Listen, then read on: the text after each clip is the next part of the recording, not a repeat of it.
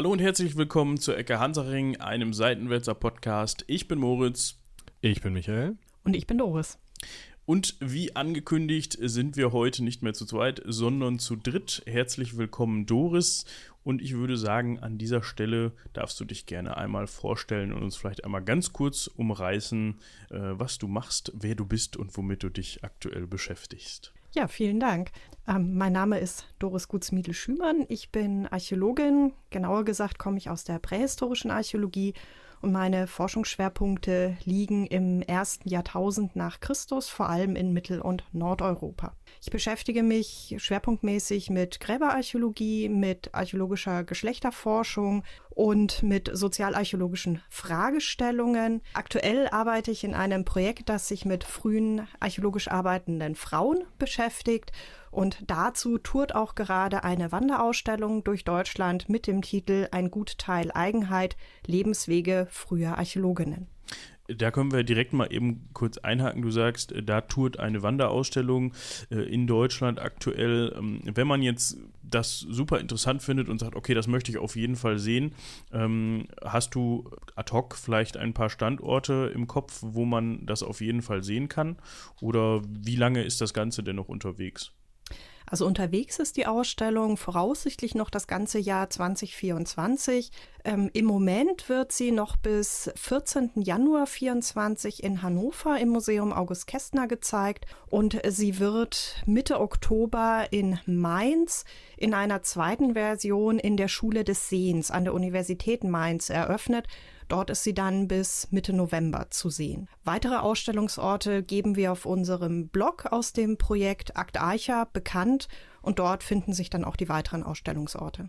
Okay. Ja, deswegen war ich die ganze Zeit so still, weil ich jetzt Art Archa, äh, Akt Archa und ähm, die Ausstellungsseite aus Hannover verlinkt habe und deine Website auch direkt, damit ähm, gleich alle Leute wahrscheinlich den, den Kern dessen finden und von da aus dann überall hinlaufen können, wo sie denn hin möchten.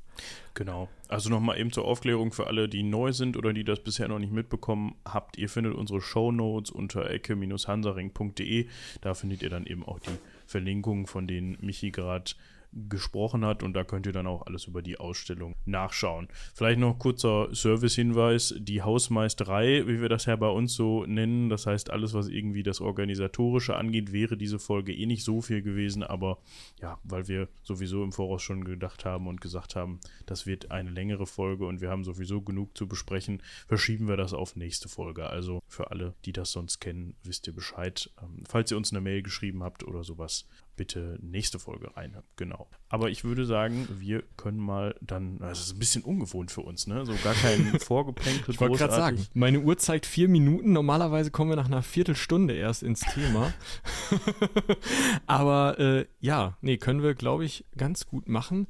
Doris, wir haben dich eingeladen, ähm, auch, auch auf Empfehlung von Valeska Becker, weil sie, ähm, ihr könnt das in der Folge 246, der Fuchs als Haustier nachhören, ähm, auch Archäologin ist und wir sie gefragt hatten, hey, es gab doch jetzt mal wieder was durch die Medien ging, ähm, ja, irgendwie äh, die Rolle von Frauen in archäologischen ähm, Funden, irgendwas in die Richtung, willst du da nicht mal was zu sagen? Valeska hat gesagt, ja, könnte ich schon machen, aber ich kenne wen, der kann das besser. Die kann das besser. Dore, so deswegen bist du hier. Und äh, wir haben ja gerade schon gehört, du hast zum einen ähm, Gräberarchäologie als dein Thema rausgestellt, zum anderen e aber eben auch ähm, Geschlechterfragen in der Archäologie. Und ich glaube, das läuft ganz gut zusammen, plus dann noch den Teil mit der Forschungsgeschichte. Äh, also nicht nur, was ist in den Gräbern, sondern auch, wer gräbt das Ganze aus. Und was du uns so an, an Texten geschickt hast, ähm, um uns einfach vorzubereiten, was dringend nötig war, obwohl ich das auch mal studiert habe, äh, zeigt auch so ein bisschen, äh, wie, wie stark ähm, nicht nur das, was im Boden ist und der, der es rausholt, äh, zusammenhängt, sondern auch die Lebenswelt dessen, der es rausholt, äh, mit dem, wie es dann interpretiert wird. Und ich glaube, das ist das, worüber wir heute am allermeisten reden werden. Ich weiß noch gar keinen richtig guten Titel. Ich habe jetzt einfach mal Frauen an die Macht ähm, getippt, aber ich glaube, irgendwie ist das noch nichts. Da müssen wir vielleicht auch noch mal länger drüber diskutieren. Ähm, vielleicht kommen wir am Ende der Folge auf eine.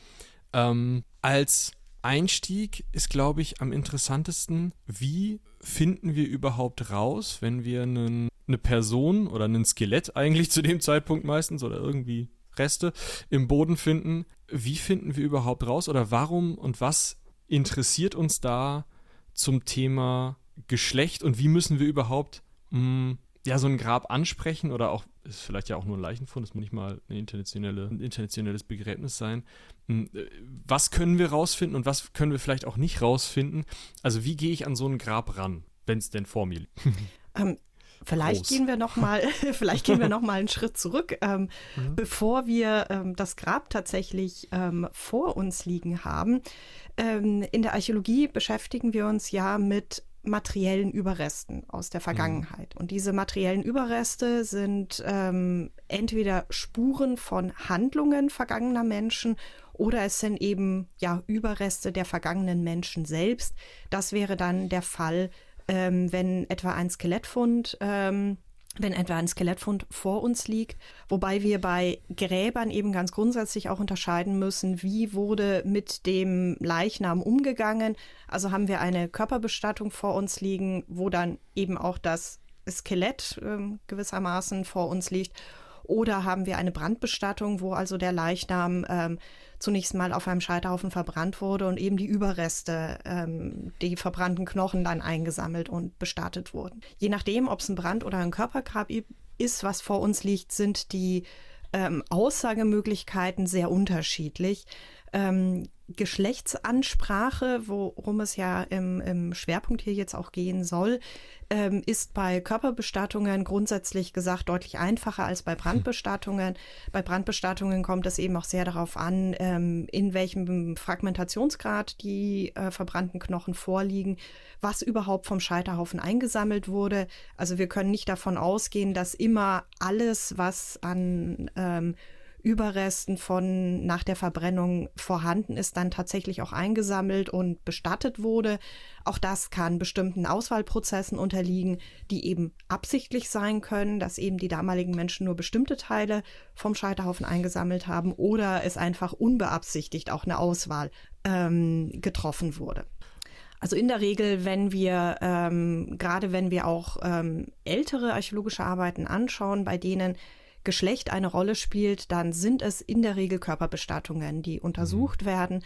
Ähm, aussagekräftige Best ähm, Untersuchungen zu Brandbestattungen gibt es zwar, aber das sind deutlich weniger. Also muss ich erstmal sozusagen mir anschauen, was ich überhaupt vor mir liegen habe, um überhaupt zu wissen, wie fange ich an, welche Grundlagen kann ich überhaupt oder was kann ich überhaupt erfahren wahrscheinlich. Ne? Also wenn ich mir überlege, äh, wir haben in der Folge über Bestattungen bei den Römern drüber gesprochen, dass es einige römische Bestattungen gab, bei denen ein Scheiterhaufen irgendwie über dem Grab aufgeschüttet wurde und dann wurde das verbrannt und fiel hinein und wahrscheinlich hat man drumherum noch mal einmal mit, mit dem Besen und dann war es das. Aber andererseits, wenn es wie in Indien zum Beispiel Brandplätze gibt, da kann man ja auch mal vom Onkel Willi noch einen Zahn mitnehmen und dann ähm, steht man wahrscheinlich da. Mhm.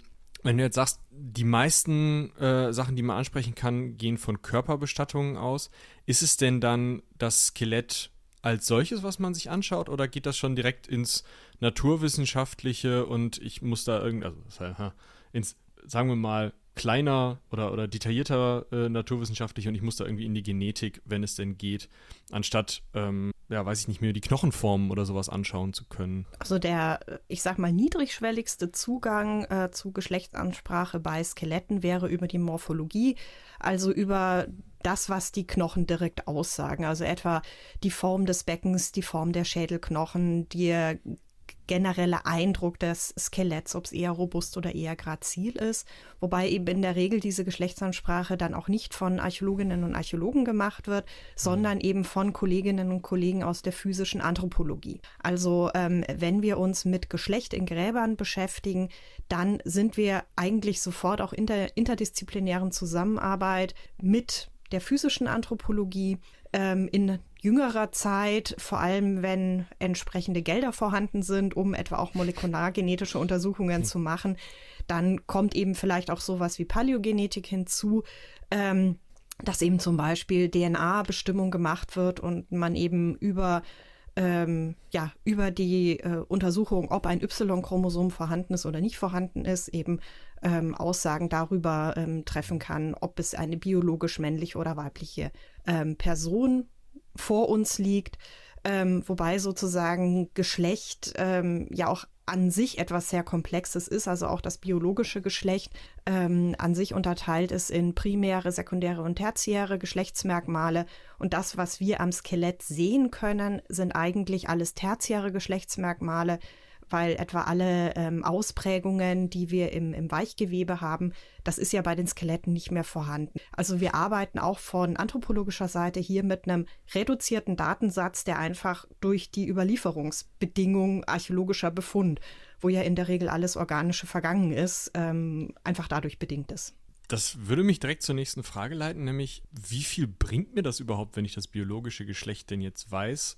Und also was macht das im Endeffekt mit meiner, also schreibe ich das jetzt einfach in meinen, meinen Forschungsbericht rein und sage, ja gut, biologisch so und den Rest beschreibe ich dann einfach oder ähm, inwieweit kann ich das sozusagen nutzen und inwieweit muss ich noch andere Informationen zusätzlich nutzen? Zunächst einmal ist die Bestimmung des, des biologischen Geschlechts genauso wie die Bestimmung des Sterbealters etwa, was am Skelett eben auch gerne gemacht wird, ist zunächst mal ein Datenpunkt zu diesem Individuum. Und ähm, es hängt dann davon ab, ob ich auf der Ebene des Individuums bleibe oder ob ich auf die Ebene zum Beispiel des Gräberfeldes oder der Bevölkerung gehe, ähm, um ähm, sozusagen, was mir diese Daten bringen. Wenn ich jetzt beispielsweise ein Gräberfeld vor mir habe mit ein paar hundert Bestattungen, wo ich aufgrund der Geschlechts- und Altersverteilung davon ausgehen kann, dass ich hier ähm, eine Bevölkerung von, von einem Ort, von einer Siedlung vor mir liegen habe, ähm, dann kann ich etwa in Verbindung mit der Datierung von den Gräbern ähm, Bevölkerungsentwicklungen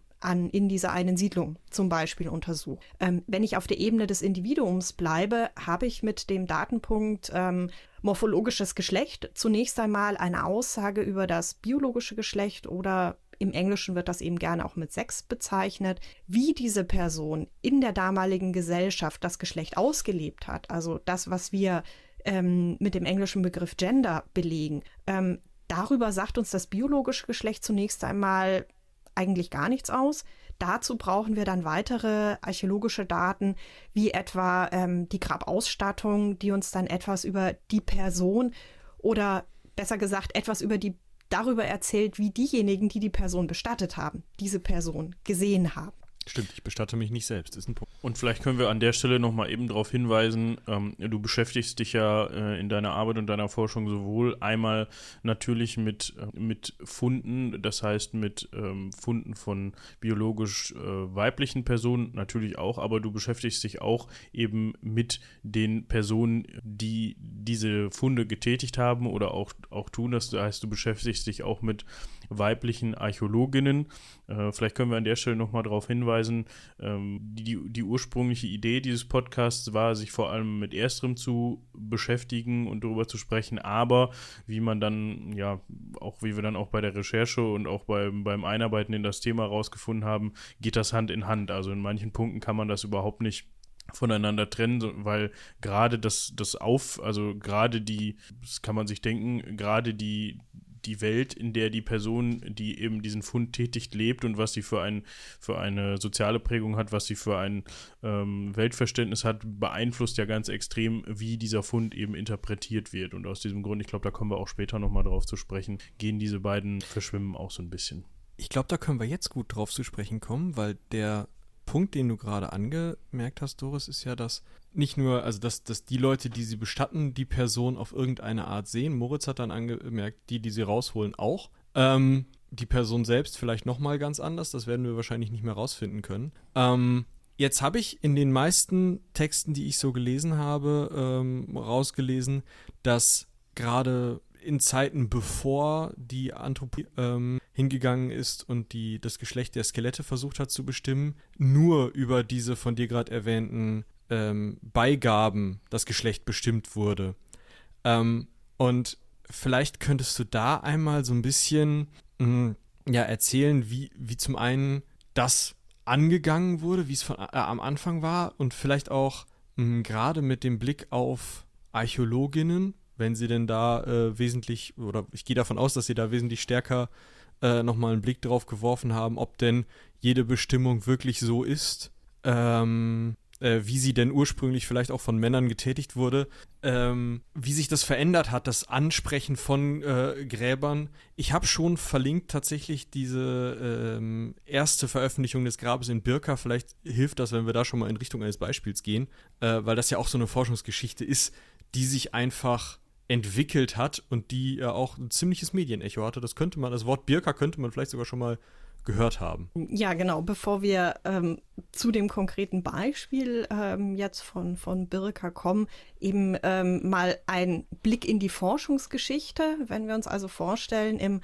19. Jahrhundert, also in der Zeit, in der sich ähm, Archäologie als Wissenschaft ähm, herausgebildet hat, insbesondere prähistorische Archäologie, die sich eben mit äh, viel eben mit Funden und äh, Befunden vor der eigenen Haustür gewissermaßen beschäftigt. Ähm, die ersten Archäologen, es waren ähm, hauptsächlich eben auch Männer, die hier Einfluss hatten, ähm, die ersten Archäologen ähm, kamen eben alle aus einer relativ eng begrenzten Bevölkerungsschicht, waren meistens aus dem Bürgertum, das im 19. Jahrhundert ähm, relativ strenge Vorstellungen davon hatte, ähm, was eine Frau oder was die Rolle einer Frau ist und was die Rolle eines Mannes in einer Gesellschaft ist. Und ähm, mit diesen Rollen assoziiert wurde eben zum Beispiel bei Männern ähm, Waffen, bei Frauen ähm, Schmuck oder auch Textil, äh, Werkzeug zur Textilherstellung. Und anhand von diesen Grabausstattungen wurde dann das Geschlecht der ähm, Bestatteten ähm, in Anführungszeichen bestimmt, ähm, ohne dass man auf die biologische Seite des ähm, Skeletts geguckt hätte. Später ähm, wollte man dann ganz gerne eben auch die anthropologische Seite sehen und morphologische Geschlechtsbestimmungen vornehmen. Leider wurde von vielen dieser frühen Ausgrabungen ähm, die Knochenfunde gar nicht aufbewahrt. Also sprich, man kann heute ähm, bei weitem nicht mehr alle Altgrabungen, die man vielleicht gerne sich nochmal genauer anschauen würde, nochmal neu untersuchen, weil einfach nur sehr selektiv aufbewahrt wurde, was in der ähm, was in der archäologischen Ausgrabung äh, zutage gekommen ist. Ähm, ähm Darf ich da kurz einhaken? Ja. Das, das heißt wirklich, wir haben, also es gab Menschen, die sich als Archäologen verstanden haben, die gesagt haben, ach egal, ist ja nur ein Schädel und den irgendwo in den Keller geschmissen haben oder schlimmstenfalls, oder das heißt schlimmstenfalls für die Person ist es vielleicht besser, aber dann begrabene Person dann nochmal bestattet haben, am besten gleich noch auf einem christlichen Friedhof? Oder wie muss ich mir das vorstellen? Oder gibt es irgendwo einfach in der Uni, weiß ich nicht, Hannover, einen Riesenkeller, wo einfach Schädel drin sind und Knochen. Genau, also das eine ist, dass die äh, Skelettfunde wiederbestattet wurden, ähm, teilweise auch an Orten, die wir heute nicht mehr nachvollziehen können. Oder wenn wir es nachvollziehen können, dass eben von einem Bestattungsplatz mehrere Skelette zusammengeworfen wurden und man sie heute nicht mehr auseinandersortieren und den einzelnen äh, Beigabenensembles ähm, zuordnen kann ähm, dass es manchmal aber auch ähm, schlicht und einfach nicht mitgenommen wurde von, von der Ausgrabung. Ähm, genauso wie in der Frühzeit der Archäologie eben im 19. Jahrhundert ähm, unscheinbarere Funde, wie zum Beispiel Keramik, auch nicht immer mitgenommen wurden, sondern es eher um die, ja, sag ich mal, die metallenen Sachen, die schönen Sachen ging. Ähm, also aus heutiger Sicht würde man diese frühen Ausgrabungen mit einigen Ausnahmen, also es gab auch damals schon sehr gewissenhafte Ausgräber, die gut dokumentiert und ähm, Funde gesichert haben. Ähm, aber im Prinzip, viele von diesen frühen Ausgrabungen würden wir heute eigentlich als, als Raubgrabungen ähm, oder Schatzräuberei klassifizieren und nicht als ähm, archäologische Untersuchungen. Autsch. Ich dachte, den Witz mit dem verlorenen Schädel machen wir erst später, weil da irgendwie in einem der Gräber, die du uns geschickt hast, der Schädel so rumgekullert ist, aber gut. Ja. Ja, äh, vielleicht um das nochmal ganz kurz eben anzusprechen, ähm, das hört sich jetzt so an, der Schädel ist da rumgekullert, als ob man dann so ein Grab öffnet und das ist dann so ein bisschen wie, also nicht, dass da der falsche Eindruck bei unseren Zuhörerinnen entsteht, dass das dann irgendwie eine, äh, keine Ahnung, äh, ein erhaltener, in vielen Fällen ein erhaltener Raum ist, wo man dann einfach die, die Tür freischaufelt, reingeht und dann das Ganze da so präsentiert vor einem liegt. So ist es natürlich nicht, sondern das sind natürlich, ist dann natürlich mit, ähm, also meistens hat man da, würde ich jetzt jedenfalls jedenfalls, gut, ich bin kein Archäologe, da kannst du vielleicht, äh, könnt ihr beiden vielleicht gleich nochmal was zu sagen. So stelle ich mir das jedenfalls vor, dass man in den meisten Fällen dann eben ähm, ja in sehr kleinteiliger Arbeit Ausgrabungen durchführen muss und das Ganze eben dann im Boden liegt und man dann teilweise auch, also wir, wir erinnern uns vielleicht, die äh, ZuhörerInnen erinnern sich vielleicht an die Folge äh, zur Varusschlacht, wo wir dann auch von diesem ähm, äh, Schienenpanzer gesprochen haben, der dort gefunden worden ist, äh, der natürlich dann erstmal in einem ähm, Erdblock lag, den man dann sogar scannen musste, um ja festzustellen, dass sich sowas darin verbirgt. Also damit da nicht der falsche Eindruck entsteht. Ja, also wir sprechen auch noch über Gräber, die verfüllt sind. Also eigentlich, oder? Genau, also dass ähm, selbst wenn bei der, äh, bei der Grablege, also wenn äh, die Person bestattet wurde, ein Hohlraum vorhanden war, sei es in einem Sarg oder in einer Grabkammer, dieser Hohlraum ähm, verfüllt sich eben über die Jahre und Jahrzehnte und Jahrhunderte Einerseits ähm, brechen eben Holzstrukturen, wenn sie anfangen zu ähm, verwittern, eben zusammen. Ähm, in den Hohlraum dringt Wasser ein, dringt Erde ein. Also am Ende hat man eigentlich gewissermaßen einen kompakten Block äh, mit verschiedenen Schichten und es ist dann Aufgabe der Archäologinnen und Archäologen in der Ausgrabung. Es ist dann Aufgabe der Archäologinnen und Archäologen in der ähm, Ausgrabung, dass sie dann diese Schichten ähm, Stück für Stück abtragen und damit sozusagen rekonstruieren. Wie sah das Grab ursprünglich aus? Ähm, gab es eine Grabkammer? Gab es einen Sarg? Gab es mal einen Hohlraum? Und wenn es so einen Hohlraum gab, ähm, wie sind da drin äh, die Grabausstattung und die Beigaben arrangiert worden. Aber im Prinzip sozusagen das, was man so aus Abenteuerfilmen kennt, dass man irgendwo eine, eine Tür aufstößt und dann in einer Grabkammer steht, das haben wir im mittel- und nordeuropäischen Raum ähm, eben eigentlich nicht, weil die in der Regel immer verfüllt, zusammengebrochen, irgendwie komprimiert äh, sind und man aus diesen kompakten Blöcken letztendlich dann ähm, in mühevoller Kleinarbeit ähm, rekonstruieren muss, wie das Grab ursprünglich mal ausgesehen hat. Und einfach, weil die, weil die entsprechende Bestattungstradition der Kulturen eben anders war, als zum Beispiel, weiß nicht, ob ich mich da, ob ich da jetzt mit ins Fettnäpfchen trete, als, keine Ahnung, in Ägypten oder so, wo man dann die Grabkammer des Pharaos äh, finden konnte. Habe ich tatsächlich noch, äh, habe ich tatsächlich wenig Informationen so, ob das zu, ob das so gewesen ist. Müssen wir auch noch drüber sprechen, über das alte mhm. Ägypten hier im Podcast. Aber das fiel mir jetzt als erstes Beispiel so ein, wo man vielleicht ein solches Grab dann gefunden Genau, genau, aber das ist eben ähm, dadurch, dass ähm, hier, selbst wenn es Grabkammern gibt, die in der Regel aus Holz gebaut sind und das eben im Laufe der Zeit halt auch vergeht, ähm, dadurch sind diese Kammern nicht stabil und brechen irgendwann zusammen und ähm, oder werden dann irgendwann auch durch Erosionsprozesse letztendlich verfüllt. Ja, wahrscheinlich auch Bodenbewegung noch, oder? Also solange ich sowas eingrabe, bewegt sich der Boden. Ja. Genau, es sind, es sind Bodenbewegungen, es, es sind dann vielleicht auch Auswirkungen von Landwirtschaft, die dann auf diesen Flächen ähm, betrieben wird, wenn äh, die Gräber obertägig eben nicht mehr sichtbar sind. Ähm, es gibt aber eben zum Beispiel auch obertägig sichtbare Gräber, beispielsweise Grabhügel, teilweise sehr große Grabhügel, ähm, aber auch darin, wenn sich darin Kammern befinden, ähm, dann ist es in der Regel eben so, dass die irgendwann ähm, zusammenbrechen und verfüllt werden, ähm, was eben durch die, ja, letztendlich durch die Instabilität des organischen Materials kommt, des Holzes, das halt irgendwann einfach aufgibt.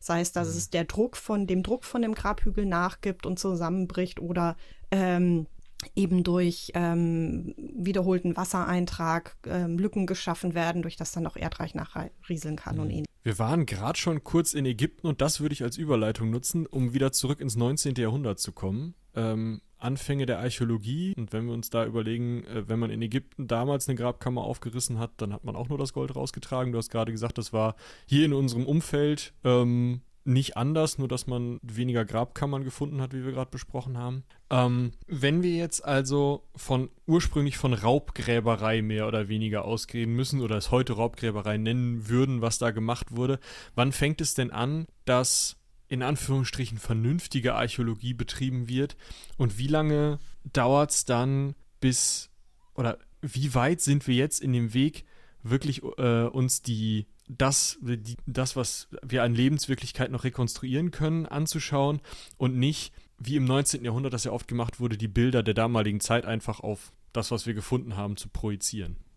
Ähm, ist immer zu der Frage, ab wann gewissermaßen ähm, ja, Archäologie im heutigen Sinne betrieben wurde, da ist es schwer, tatsächlich einen Zeithorizont zu nennen, sondern das ist abhängig von, von einzelnen Personen. Ähm, also beispielsweise die ähm, Ausgrabungen im Gräberfeld ähm, von Hallstatt ähm, eben ein eisenzeitlicher Bestattungsplatz, der sich ähm, in der Nähe eines ähm, ebenfalls eisenzeitlichen Salzbergbaus befindet.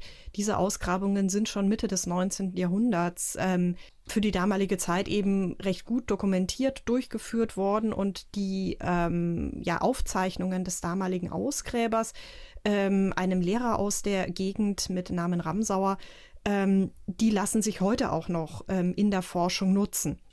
Auf der anderen Seite ähm, gibt es eben auch noch im frühen 20. Jahrhundert Ausgrabungen, ähm, wo man eben aus heutiger Sicht sagt, äh, naja, da wurden aber ganz elementare Daten nicht erhoben. Also es ist eher abhängig sozusagen von einzelnen Personen als ähm, von, ähm, dass man da so einen Zeithorizont nennen könnte. Was grundsätzlich oder grundsätzlich wird es, ähm, wird archäologische Ausgrabung ähm, ja, in Mitteleuropa, in Deutschland vor der eigenen Haustür, wenn, wenn wir so wollen, ähm, wird standardisierter und professioneller ab dem Zeitpunkt, ab dem es auch Studiengänge zur prähistorischen Archäologie gibt und ähm, eben Studierende dann im Rahmen ihres Studiums eben auch Ausgrabungstechniken erlernen. Und das war so ähm, Beginn erster Hälfte des 20. Jahrhunderts. 1902 wurde der erste außerplanmäßige Lehrstuhl eben damals für germanische Vorgeschichte in Berlin eingerichtet. Den ersten planmäßigen Lehrstuhl für prähistorische Archäologie gab es dann ab 1927 in Marburg. Und sozusagen ab diesem Zeitpunkt sehen wir eine Professionalisierung in der Ausgrabungstätigkeit, was für uns heute bedeutet, es wurden Daten erhoben, mit denen wir heute auch tatsächlich noch was anfangen können. Was sich dadurch aber zunächst einmal nicht verändert hat, war das Problem, dass die damaligen Ausgräber oder auch Ausgräberinnen, äh, auch die wenigen Frauen, die es gab, waren davon nicht ausgenommen, ähm, dass man sozusagen die eigene Lebenswelt und die eigene Erwartungshaltung, die aus der eigenen Gesellschaft kam, auf die Vorgeschichte übertragen hat ähm, dass man hier kritischer vorgegangen ist, das ist eigentlich ähm, oder das wird oder fängt an äh, so ab den 1970er, 1980er Jahren, als man ähm, gewissermaßen mit der ganzen äh, Theoretisierung in der Archäologie dann eben auch kritischer auf Interpretationen guckt und beginnt strenger zu trennen zwischen den Daten und Fakten, die in der archäologischen Ausgrabung erhoben werden und der Interpretation, die auf diesen mhm. Daten und Fakten aufbaut. Und sozusagen, das ist gewissermaßen das, was wir uns heute bei allen ähm, Fallbeispielen, die wir uns anschauen, auch immer im Hinterkopf behalten müssen. Das eine sind die Daten, die bei der Ausgrabung erhoben werden und das zweite ist die Art und Weise oder was in der Interpretation aus diesen Daten gemacht wird. Und diese Interpretation ist eben abhängig davon, ähm, zum Beispiel, welches Gesellschaftsmodell ich im Hinterkopf habe. Es ist abhängig davon, ähm, auch von dem eigenen zeitlichen Kontext. Ähm, und so müssen wir eben auch vergangene Interpretationen vor dieser Folie sehen und eben auch bei ähm, alten Publikationen, wo Daten und Interpretation eben immer sehr bunt gemischt durcheinander gehen, eben gucken, was sagt uns der archäologische Befund, was für Daten stecken da drin und was ist die Interpretation dieser Daten. Also um das vielleicht mal ganz platt an einem, an einem ähm, Beispiel festzumachen, also jetzt nichts Kon Konkretes, sondern irgendwie einfach nur mal eine, um da mal eine Idee von zu bekommen. Das heißt, man hat, man hat zum Beispiel ein ähm, Grab gefunden mit Grabbeilagen und ähm, Beigaben ist, glaube ich, das richtige Wort dafür. Ähm, genau. genau. Äh, und man hat dann eben sehr schnell anhand der Funde interpretiert, was das für eine Person war und auch das Geschlecht festgelegt. Das heißt, jetzt mal ganz platt gesagt, man hat irgendwie ein Schwert oder sowas gefunden und ist dann natürlich automatisch, was heißt natürlich, man ist dann davon ausgegangen, okay, dann muss es sich wohl um, um einen männlichen Krieger gehandelt haben. Oder ähm, wenn es jetzt je nach, je nach Art der ähm, äh, Beigaben ist es eben, ja, ein Fürst oder ähm, ein Würdenträger oder etwas Religiöses oder so. Ähm, aber um, also das hat, das meintest du eben mit, man hat dann eben das, was man aus der eigenen Gesellschaft, äh, das, was man aus den eigenen Geschlechterrollen, also aus der, den Geschlechterrollen, die man aus der eigenen Gesellschaft kennt, eben auf diese, auf diesen Fund projiziert und gesagt, das kann nicht anders sein. Genau, genau. Ja, wir haben jetzt viel äh, angeteasert, dass wir ja Beispiele haben. Vielleicht schauen wir uns jetzt mal äh, eins davon an. Wir hatten ja eben schon mal ganz äh, kurz über Birka gesprochen. Ähm, vielleicht können wir da ja mal kurz eben ähm, einhaken. Vielleicht vorneweg für alle, die noch nie was von Birka gehört haben. Wir hatten ja eben schon mal gesagt, könnte sein, dass, man, dass einem äh, das schon mal über den Weg gelaufen ist äh, können wir ja noch mal ganz kurz eben umreißen, worum es sich da handelt. Ihr könnt mich da gerne ähm, korrigieren, falls ich da was, falls ich da daneben liege. Birka äh, selbst gilt eben als ähm, oder galt eben als sehr wichtiges Handelszentrum. Ähm, der Fund selber, äh, beziehungsweise Birka selber, ähm, liegt im heutigen Schweden und wie gesagt ähm, vom 8. bis zum 10. Jahrhundert ungefähr ähm, wichtiger Handelsplatz äh, Skandinaviens und wenn ich das richtig im Kopf habe, weiß man bis heute immer noch nicht, warum Birka dann letzten, äh, letzten Endes verlassen worden ist. Also das kann man, hat man festgestellt. Das heißt, die ähm, in der Nähe liegende Burg ähm, Hofgarden, spricht man das so aus, ähm, ist wohl zur selben Zeit abgebrannt. Das konnte man feststellen. Aber ob jetzt ähm, das Verlassen Birkas oder das Aufgeben dieses Handelsplatzes damit etwas zu tun hat, weiß man nicht so genau. Das Ganze befindet sich äh, auf einer Insel ähm, in einem See. Jetzt muss ich gerade mal gucken. Äh, die Namen habe ich jetzt hier gerade genau. Ähm, das sind eben die beiden benachbarten ähm, Inseln Björkö und Adelsön äh, im sogenannten Merlasee. Wie gesagt, wenn ich das falsch ausspreche, bitte korrigieren. Äh, im, Im heutigen Schweden. Und äh, dort hat man eben diese Funde, Funde getätigt und auf der Jetzt muss, dass ich die Inseln hier nicht durcheinander bekomme. Äh, Birka ist, glaube ich, auf Björkö und dort hat man eben, glaube ich, bis zu 3000 Gräber gefunden. Also dort, dort äh, liegen etwa 3000 Gräber, eben auch in Form von Grabhügeln, genau. Und dort hat man natürlich dann viele Möglichkeiten, Funde zu tätigen. Genau, vielleicht, dass man sich geografisch so ein bisschen vorstellen kann. Ähm, man kann heute von Stockholm aus äh, Tagestouren nach Birka machen. Ähm, man ist dann mit dem Schiff so ungefähr zweieinhalb bis drei Stunden unterwegs, bis man eben auf der Insel Björkö ist. Und dort ähm, kann man einerseits die Spuren der Stadt Birka oder des Ortes Birka ähm, noch sehr gut im Gelände sehen und auch diese ähm, Gräber. Also Grabhügel muss man sich jetzt eher klein vorstellen. Also das sieht sozusagen eher aus wie so eine bucklige Wiese. Also die Grabhügel sind eher klein und keine ähm, Großgrabhügel, ähm, wie man sie eben aus anderen Zeiten kennt. Ähm, und von diesen erwähnten ähm, 3000 Bestattungen sind auch noch nicht alle archäologisch untersucht. Also das heißt, man kann oder es werden auch tatsächlich auf Birka immer noch Ausgrabungen durchgeführt, was natürlich den Vorteil hat, dass man heute mit modernen Methoden daran gehen kann. Aber das hat genau, man das nicht Beispiel, immer gemacht, oder? Nee, das hat man nicht immer gemacht. Und ähm, das Beispiel, ähm, auf das wir jetzt schon mehrfach angespielt haben, das eben vor ein paar Jahren auch sehr groß durch die Presse ging, ist das Grab Birka 581. Das wurde erstmals schon in den 1870er Jahren ausgegraben. Also das ist tatsächlich ein Grab, was aus so einer älteren Grabung stammt. Wobei die Grabungen, die ähm, ein Archäologe mit dem Namen Halmar Stolpe durchgeführt hat, eben auch aus heutiger Sicht ähm, ordentlich durchgeführt wurden, also sprich mit seinen äh, Grabungstagebüchern, mit den Daten, die er erhoben hat und auch mit der späteren Publikation dieser ähm, Gräber die, obwohl der Fundplatz ja in Schweden liegt, ähm, eben auf Deutsch publiziert wurden. Ähm, ja, so mit diesen ähm, Daten aus diesen alten Grabungen ähm, kann man auch heute noch ähm, recht viel anfangen. Und es Auf wurden damals eben nicht nur die Funde, sondern auch die Skelette aufbewahrt. Ah, oh, sehr gut. das heißt, wir können heute noch was damit, also auch mit den Skeletten nochmal ähm, genau. äh, da dran gehen. Ähm, jetzt auf Deutsch äh, publiziert. Äh, Habe ich das richtig gesehen, dass die Veröffentlichung erst von 1940 ist, die, äh, oder genau. ist das nur das Buch? Also, okay, es ist also wirklich so, dass knappe paar 50 Jahre lang dieser Fund einfach irgendwie, ich sag mal, im Keller gelegen hat, inklusive der Büchlein dazu. Und dann ähm, hat man ihn noch nachpubliziert. Und war das denn immer noch der Herr Stolpe, der das Ganze publiziert hat? Oder also warum so spät mhm. und wie? Und was war da los? Genau, also dass die Sachen äh, einfach die ganze Zeit im Keller gelegen haben. Ähm, so sollten wir uns das jetzt nicht vorstellen, sondern dass einfach die Bearbeitung ähm, der ganzen Gräber, die eben bei den Ausgrabungen erfasst haben, entsprechend lange Zeit ähm, in Anspruch genommen hat. Ähm, wenn ja so, so ein Grab ausgegraben wird, dann haben wir auf der einen Seite die sterblichen Überreste der Person, die bestattet wurde. Wir haben aber auch die Grabausstattung.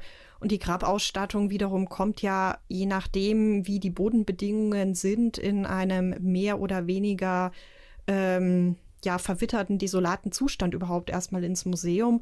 Und dann kommt eben eine weitere Wissenschaft ins Spiel, nämlich die Restaurierungs- und Konservierungswissenschaften, die aus den Objekten, die aus der archäologischen Ausgrabung kommen, dann überhaupt erstmal wieder Objekte machen, die man einerseits im Museum in der Vitrine auch einigermaßen ansehnlich präsentieren kann, auf der anderen Seite aber auch die ganzen Details freilegen oder Fragmente wieder zusammensetzen, um daraus Objekte zu machen, die man in der wissenschaftlichen Bearbeitung dann auch ähm, sinnvoll mit anderen vergleichen oder auswerten.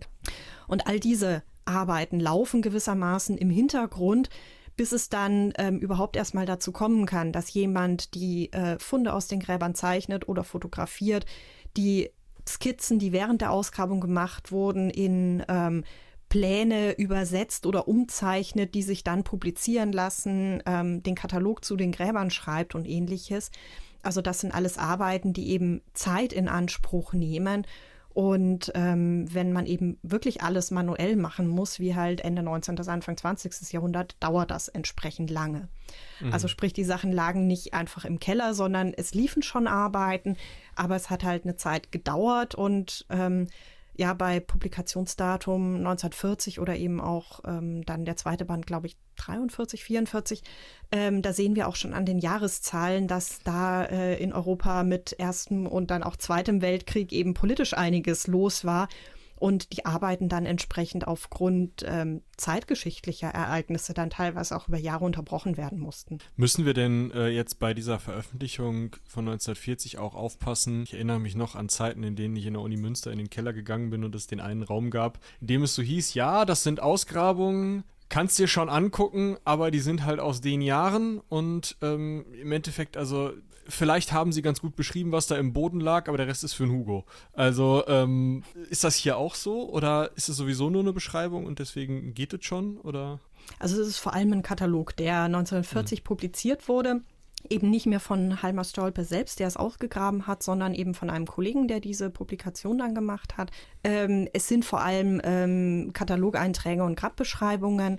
Ähm, ganz grundsätzlich müssen wir bei so alten Katalogen immer ein bisschen kritisch lesen, also sozusagen schauen, wie viel Interpretation steckt schon in der Datenaufnahme drin. Ähm, aber ähm, an sich, dass das jetzt ähm, ideologisch ähm, im Sinne des, des Dritten Reichs oder des äh, Nationalsozialismus überprägt ist, ist wahrscheinlich bei einem Katalog, ist die Wahrscheinlichkeit relativ gering.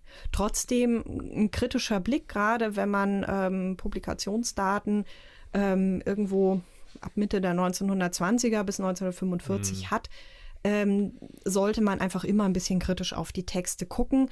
Ähm, wir hatten das vorher ja schon angesprochen, auch Forschende sind von ihrer Zeit beeinflusst und kommen da nicht so hundertprozentig raus. Und selbst bei einer eigentlich neutralen Beschreibung in einem Katalog kann trotzdem eben sozusagen eine Interpretation implizit mit reinkommen, die wir heute vielleicht nicht mehr so sehen würden. Also kritisch gucken lohnt sich immer.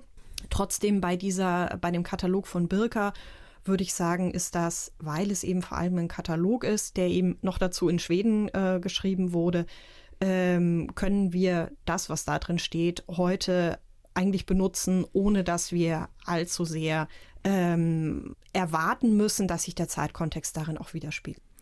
Das heißt, ich kann jetzt relativ unbefangen zum einen das verlinken, aber zum anderen auch vielleicht ein paar Sätze daraus vorlesen ähm, weil es, glaube ich, ganz interessant ist. Du hast gerade gesagt, es ist zwar nur ein Katalog, aber es ist schon ein bisschen Interpretation drin. Und nach so einer ähm, Beschreibung der Größe und Tiefe äh, des, des Grabes kommt dann, das Grab war mit einem, äh, mit großen Steinen bedeckt. Die Skelette das eines Mannes, der wahrscheinlich in sitzender Stellung beigesetzt war, und die der zwei Pferde ziemlich gut erhalten. Da haben wir ja schon Interpretation drin. Ich meine, Pferde, okay, das erkenne ich, aber ähm, Mann oder Frau, hier sind wir noch nicht in dem Bereich dieses, dieser Beschreibung des, äh, des Grabes, wo irgendeine ja, weiß ich nicht, Beschreibung der, der äh, Beigaben oder so stattfindet, sondern es ist mit einer der ersten Sätze, in dem es eben heißt, das ist das Skelett eines Mannes. Da würde ich jetzt ganz unbefangen erwarten, naja gut, dann wird jemand da dran gegangen sein, sich das Skelett angeschaut haben und gesagt haben, ja, das ist so von den anthropologischen Merkmalen her männlich. 1940 gehe ich jetzt noch nicht von einer genetischen Untersuchung aus, aber das wäre jetzt so mein erster Ansatz. Und da sind wir eben nicht, oder? Mhm. Genau, also es wäre theoretisch möglich gewesen, dass äh, sich jemand das Skelett anguckt. Das haben wir teilweise auch in so frühen Arbeiten, dass zum Beispiel ähm, Ärzte oder Mediziner sich gewissermaßen mhm. da engagieren und ähm, Skelette anschauen und dann Geschlechtsansprachen vornehmen. Ähm, in dem Fall ist es aber äh, meines Wissens eben so, dass die Geschlechtsinterpretation schon in den Grabungsnotizen drin war und dass die auf der Ausstattung des Grabes ähm, basiert. Und das ist ein typisches Beispiel oder ähm es ist ein typisches Beispiel für das äh, 19. Jahrhundert, wenn wir eben Waffenausstattung haben. Im Fall von äh, Böcker 581 eben nicht nur ein Schwert, sondern tatsächlich eine, eine umfangreichere Waffenausstattung. Ähm, wenn wir sowas in einem Grab haben, das eigentlich automatisch von einem Männergrab bzw. einem Kriegergrab ausgegangen wird. unabhängig davon, ähm, welches biologische Geschlecht das Skelett in dem Grab ähm, aufweist. Also man macht sich quasi gar nicht mehr die Mühe, das zu untersuchen. Man, genau, man, ist man ja klar. Schaut sich die, man, man schau, schaut, man schaut sich die Dinge an, die man mhm. dort gefunden hat und sagt, okay, ja, das geht ja gar nicht. Genau. Vielleicht an der Stelle, das fand ich tatsächlich ähm, in den Texten, die wir uns dazu angeguckt haben, fast mit am spannendsten. Wir sind ja schon im skandinavischen Raum, da können wir da auch noch mal ein bisschen bleiben. Und zwar ging es da um eine Untersuchung auch zu äh, Grabbeigaben. Und zwar ging es da um, ja, wie übersetze ich das jetzt am besten ins Deutsche, äh, um Wagen. Das heißt äh, nicht um Wagen, um durch die Gegend zu fahren, sondern um äh, ja, ein Utensil, um Gewichte, ähm, um das mit Gewichten auszustatten und eben Dinge auszumessen nach Gewicht. Und da wurden eben Gräber untersucht und da wurde geschaut, okay, wie ist denn das Verhältnis zu den, zu den gefundenen Wagen äh, im Vergleich zu dem Geschlecht? Also äh, in wie vielen Gräbern, von denen wir sicher wissen, dass es sich oder nach, nach Untersuchungen eben wissen, dass es sich eben um männliche, äh, weibliche oder ähm, Paarbestattungen handelt, findet sich eine Waage. Und daraufhin ist eben untersucht worden, ähm, was sagt das darüber aus, welche, Tätigkeit, welche Tätigkeiten Frauen eben auch durchgeführt haben, jetzt im, in dem Fall im skandinavischen Raum. Und dass man erst, also dass man früher, so würde ich es jetzt einfach mal nennen, ähm, erstmal davon ausgegangen ist, okay, wenn ich jetzt so eine Waage finde, was vielleicht darauf schließen lassen könnte bei einem Mann, dass es sich um einen Händler gehandelt hat, dass er eben diese Waage benutzt hat, um unter anderem eben auch Silber auszuwiegen oder wie gesagt einfach für seine Handelstätigkeit benutzt hat, äh, dann ist es klar, dann ist es sein Beruf. Wenn ich diese Waage aber bei, bei einer Frau in, äh, gefunden habe, dann wird das sicherlich so gewesen sein, dass die entweder ihrem Mann gehört hat oder ähm, so platt gesagt, oder ähm, der Mann war gerade nicht da und sie ist gestorben und dann hat man die Waage halt mit reingelegt äh, oder solche Tätigkeiten, äh, solche Aussagen. Das kann man ja auch freuen, ne? Genau. Kommst nach Hause, Frau ist tot, Waage weg, danke. Aber das heißt, Waffen und Wagen sind männliche Attribute im, in dem, was man, also wurden als männliche Attribute äh, interpretiert äh, in dem, was man in Skandinavien so. Im wikingerzeitlichen Kontext, ja, genau. Wurden diese Objekte als äh, der männlichen Lebenswelt zugehörig interpretiert und dementsprechend eben äh, Gräber, die mit solchen Objekten ausgestattet wurden, egal ob alleine oder in Kombination, dann eben als Männergräber interpretiert. Und ähm, ja, die ähm, Studie, auf die ähm, Moritz gerade ähm, hingewiesen hatte, von Anne Stolzberg, die eben ähm, wikingerzeitliche Gräber mit Wagenfunden ähm, untersucht hat, zeigt eben, dass je nachdem, in welchem Bereich wir uns, also in welchem regionalen äh, Bereich wir uns bewegen, ähm, bis zu 20 bis 25 Prozent der Gräber mit Wagen biologisch weibliche Personen beinhalten. Und sozusagen ab dem Zeitpunkt, wo es nicht mehr nur einzelne Ausnahmen gibt, sondern eben so eine systematische Ausnahme in den ähm, Grabfunden. Ab dem Zeitpunkt ähm, schreibt sie dann auch, sollte man die Interpretation überdenken, beziehungsweise die Praxis überdenken, ähm, unterschiedliche Interpretationsansätze für dieses Objekt im Grab zu wählen, ähm, je nachdem, ähm, welches biologische Geschlecht die bestattete Person ähm, hatte.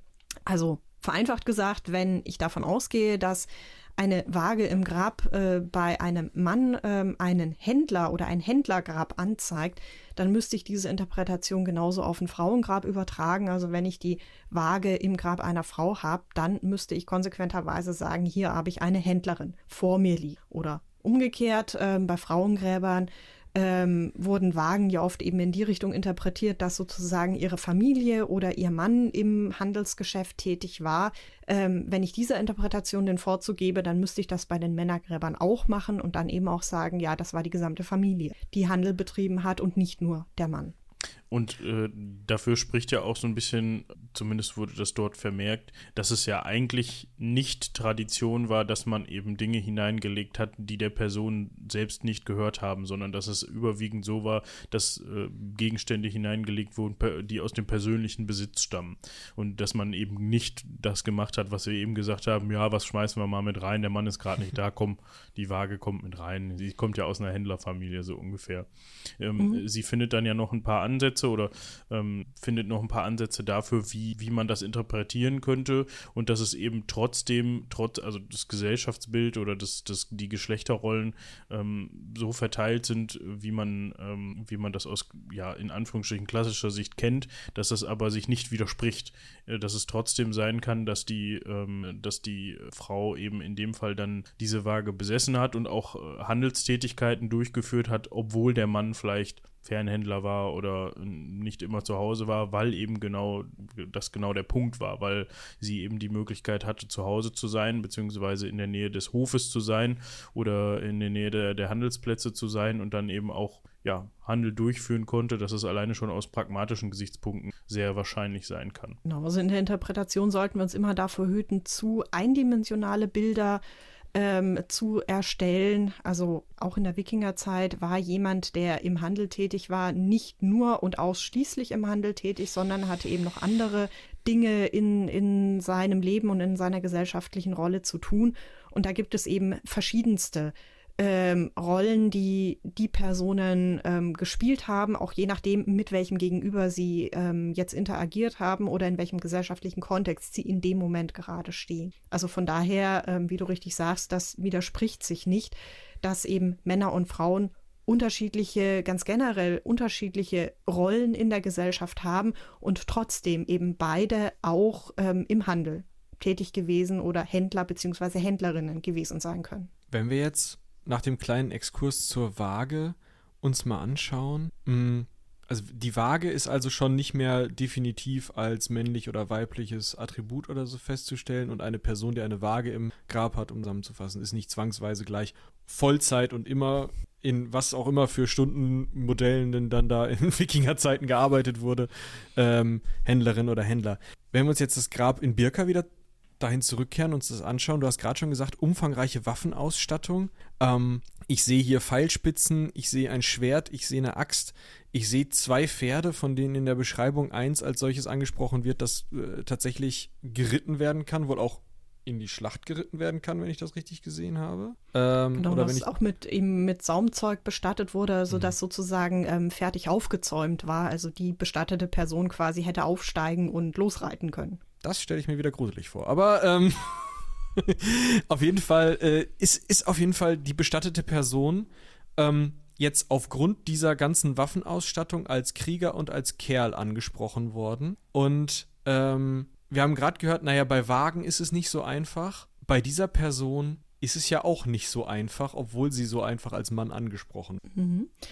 Ähm, genau, du hast eben darauf hingewiesen, auf diese umfangreiche Waffenausstattung, eben ein paar Details daraus ähm, genannt. Was auch, was wir sozusagen auch mit ähm, betrachten müssen, ist eben, was sich nicht in diesem Grab befindet, nämlich keine Objekte, die auf eine ähm, weibliche Bestattung hinweisen. Also keine Kleidungsbestandteile, die typischerweise von Frauen getragen werden, wie eben große Schalenspangen, ähm, die zum Kleidungsverschluss in der Wikingerzeit bei Frauen üblich sind. Ähm, es fehlt Schmuck, der Wikingerzeitlicher Schmuck, der bei Frauen üblich gewesen wäre. Und es fehlen auch Objekte zur Textilverarbeitung, die in wikingerzeitlichen Gräbern eben überwiegend bei Frauen gefunden werden. Also von daher war einerseits diese ähm, sehr reiche Waffenausstattung, also Birka 581 ist nach allem, was wir bisher wissen, eines der am meisten mit Waffen ausgestatteten Gräbern von diesem Bestattungsplatz ähm, und eben die Abwesenheit von weiblichen Attributen, ähm, das beides zusammen zu dieser Interpretation Krieger und Mann geführt hat. Ähm, die Waffenausstattung spricht schon dafür, dass die Person ähm, sehr viel mit Kampf zu tun hatte. Ähm, als man jetzt eben in einer neueren Studie, wo nicht nur dieses Grab, sondern verschiedenste ähm, Skelette ähm, aus Altgrabungen ähm, auf alte DNA untersucht wurden, ähm, war eben bei diesem Grab die große Überraschung, dass wir hier nach DNA-Untersuchungen eben eine biologische Frau vor uns haben. Ähm, die, ähm, ja, die Kollegen, die diese Studie äh, publiziert haben, weisen dann auch darauf hin, dass es, ähm, ich glaube, in den 1970er Jahren auch schon mal eine morphologische ähm, Neuuntersuchung von Skeletten aus Birka gab. Und auch da gab es schon Hinweise darauf, ähm, dass sich bei Birka 581 es wahrscheinlich um eine biologische Frau handelt. Ähm, dem wurde damals aber nicht nachgegangen. Und eben jetzt mit dieser DNA-Untersuchung die eben auch ähm, dann eben in einem sehr hochrangigen Journal publiziert wurde. Ähm, damit ähm, ist das Ganze dann auch wieder so in die, nicht nur in die Fachöffentlichkeit, sondern auch einfach in die Öffentlichkeit ähm, getragen worden. Gerade diese ähm, DNA-Studien werden ja gerne auch mit Pressemitteilungen begleitet, wenn sie publiziert werden, die das dann auch in die, in die populärwissenschaftliche ähm, Presse gewissermaßen bringen. Und damit war dieses Grab äh, Birka 581 plötzlich in aller Munde und ähm, wurde sehr rege diskutiert. Und Was ist da der Ansatz? Also, naja, gut, der Mann war halt gerade nicht da und wir haben die Waffen einfach mal mit ins, oder wie ist da die, die Idee? Ja, zunächst einmal von der ähm, äh, Publikation 2017, ähm, die eben von einem großen Autorenkollektiv ähm, gemacht wurde, wo eben diese DNA-Studie publiziert wurde. Da war die Interpretation dann eben, wir haben hier eine Kriegerin vor uns liegen, also eine ähm, Frau, die sozusagen in ihrer ähm, professionellen Wahrnehmung ähm, mit Krieg und Kampf ähm, zu tun hatte. Das ist auch das, was wir, glaube ich, als Bild verlinken können, diese doch recht potent aussehende Kriegerin da mit zwei Pferden in einer Zeichnung. Mhm, genau, diese, diese Rekonstruktionszeichnung. Mhm. Ähm, wobei diese äh, Rekonstruktionszeichnung, die dann aus einem Artikel äh, stammt, der ähm, 2019 veröffentlicht wurde und wo dann auch allerlei Kritik, die an dieser ersten Studie ähm, geäußert wurde, ähm, darauf eingegangen wird. Ähm, was an dieser Rekonstruktionszeichnung, finde ich aus, jetzt auch aus archäologischer Sicht eben sehr schön ist, ist, ähm, dass eben hier diese Frau dargestellt wird in einer Kleidung, die für die Region von Birka nicht typisch gewesen wäre. Also sprich, man hätte sie in dieser Kleidung in Birka nicht nur als Kriegerin, sondern auch als Fremde klassifiziert. Also die Kleidung, die sie trägt, ähm, ist eher typisch für den, für den östlich ähm, wikingischen Raum. Also das findet man weiter im Osten und eben nicht typischerweise in Birka. Also haben wir hier schon so eine Intersektionalität vorliegen, dass wir uns aus heutiger Sicht eben auch fragen können, ähm, wie hat die damalige Gesellschaft diese Frau in Waffen wahrgenommen? Hat sie sie als Frau in Waffen und damit als Kriegerin wahrgenommen oder hat sie sie als fremde Person in Waffen wahrgenommen und hat das Geschlecht in dem Moment vielleicht nur noch eine untergeordnete Rolle gespielt? Ähm, ist schwierig zu sagen aufgrund des, des archäologischen Befundes, aber sozusagen solche Überlegungen müssen wir dann auch mit, mit einbeziehen. Also welche anderen, ähm, ja, welche anderen äh, Attribute außer dem Geschlecht spielen vielleicht noch eine Rolle, um diese Person einzuordnen ähm, und in sozusagen aus der Ges äh, Sicht der damaligen Gesellschaft zu ziehen. Ja, da sind wir ja schon fast wieder bei der Waage, ne? Ist das nur ein Attribut, was eine Rolle, also ist das ein Teil der Rolle äh, beschreibt oder ist es eben das eine Attribut? Zwischendurch kam uns bei der oder kam mir bei der bei der äh, Recherche und bei den Dokumenten, die du uns äh, geschickt hast, ähm, unter anderem auch das Wort der Schildmaid oder Shield Maiden, ich glaube, es waren meistens englische Texte, unter. Jetzt sagst du schon, hm, naja, vielleicht ist es auch irgendwie nur eine fremde Person in, äh, in, äh, unter Waffen und es wird wahrscheinlich, äh, gerade weil auch so viel, wenn ich das richtig erinnere, die Zeit, in der die Frau aus Birka lebte, keine Zeit ist, in der so viele Schriftquellen unterwegs gewesen sind, dass man äh, irgendetwas über sie oder Menschen wie sie hätte finden können, wird so eine Interpretation wahrscheinlich schwierig. Aber es scheint ja, wenn es dieses Wort schon gibt, gar nicht so unüblich gewesen zu sein, dass es Frauen unter Waffen in wikingischen Gesellschaften gab, oder? Zumindest wenn wir in die ähm, nordische Mythologie und die schriftliche Überlieferung kommen. Ähm, und damit haben wir gewissermaßen wieder eine neue Wissenschaft, die hier mit reinkommt, eben mit der mhm. äh, Sprachwissenschaft und, und der Skandinavistik, äh, die sich dann eben auch mit diesen ähm, Überlieferungen, mit diesen mythologischen Texten beschäftigt und eben mit der Frage, wie viel von der damaligen Gesellschaft und der damaligen Lebenswirklichkeit wird in solchen Texten eigentlich abgebildet. Ähm, oder auch mit der Geschichtswissenschaft. Ähm, es gibt ja durchaus auch ähm, Berichte von äh, Missionaren beispielsweise, die aus äh, Norddeutschland nach Skandinavien gereist sind und dann eben darüber schreiben, was sie dort gesehen haben. Und auch in solchen Texten finden sich dann eben Hinweise auf ähm, die damalige Gesellschaft eben durch die Brille, in dem Fall der Missionare dann, ähm, gesehen. Das ist jetzt etwas, wo, wo ich jetzt aus der Archäologie oder auch die ganzen Kolleginnen und Kollegen aus der Archäologie und Anthropologie und Paläogenetik eben auch wieder auf die interdisziplinäre Zusammenarbeit angewiesen sind, weil wir natürlich, also wir können wissen, dass es in der Zeit schriftliche Überlieferungen gibt und so ein paar Texte und ein paar Sachen aus diesen Überlieferungen kennt man dann auch, ähm, aber gewissermaßen die Details was da jetzt wie häufig vorkommt und wie realistisch das ist, was da auch niedergeschrieben wurde, Dazu brauchen wir dann wiederum die Aussagen ähm, aus den äh, Geschichts- und Sprachwissenschaften, also aus den Nachbarwissenschaften, die sich eben mit der schriftlichen ähm, mhm. Überlieferung und nicht eben mit der materiellen Überlieferung aus dieser Zeit beschäftigen. Das würde dann aber bedeuten, dass das auch eher eine neuere Entwicklung ist und man, also gerade haben wir darüber gesprochen, dass im 19. Jahrhundert oder auch in, in späterer Archäologie häufig einfach gesagt wurde, hat Waffen, ist ein Kerl. Auf der anderen Seite gibt es ja schon lange eine Forschung oder zumindest ein Anschauen von, von äh, älteren Texten, in denen dann eben von Frauen unter Waffen äh, in, in, oder von irgendwie äh, Kriegerinnen bei den Wikingern gesprochen wird. Ähm, dass das nie zusammengebracht wurde, ist irgendwie damals üblich gewesen und jetzt eine neuere Entwicklung, dass man es zusammenbringt? Oder ähm, ist es einfach ein Sonderfall an dieser Stelle, dass ähm, ja ob jetzt nur beim Grab Birka oder auch bei anderen Gräbern, über die ich gelesen habe, da einfach gesagt wurde, Waffen sind eben Männer und ich ignoriere dieses Wissen, was es eigentlich bei mir in der, in der ja, historischen Bubble, um es mal so zu nennen, gibt, äh, dass es ja eigentlich irgendwie Beschreibungen von Frauen gibt oder sind das sowieso nur mythische Kreaturen? Also wie, ähm, wie wurde das gesehen und warum fängt man sozusagen erst in den letzten 10, 20 Jahren äh, oder hat man in den letzten 10, 20 Jahren so viel Veränderung und so viel auch Neuanschauen und Neuinterpretation von, von Funden? Mhm, ich würde sagen, das ist ein, ein, mehrschichtiges Problem, was sich uns hier stellt. Ähm, das eine ist, ähm, dass wir eben im 19. Jahrhundert schon davon ausgehen können, dass so der durchschnittliche Archäologe auch schon mal was von diesen mythologischen Texten ähm, gehört hat, dass aber gewissermaßen diese ähm, Sagas oder eben diese Texte, die sich auf Mythologie beziehen, ähm, nur sehr selektiv gewissermaßen als Interpretationsvorlage für den ähm, archäologischen Befund genommen wurden, nämlich immer genau dann, wenn es sozusagen zu den eigenen Vorstellungen passte. Ähm, Praktisch.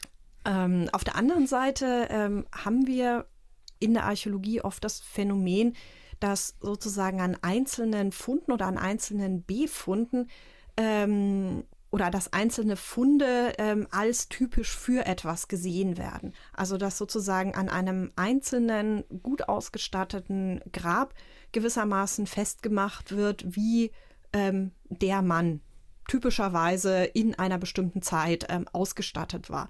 Also dass sozusagen von dem einzelnen Befund ähm, auf eine gesellschaftliche Sch Geschichte äh, geschlossen wird. Ähm, was eben dann sozusagen bedeutet, ähm, wenn wir jetzt so ein Grab wie wir Birka 581 haben und hier feststellen, wir haben eine biologische Frau mit Waffen, dann ist die Frage, was machen wir in der, in der Interpretation daraus?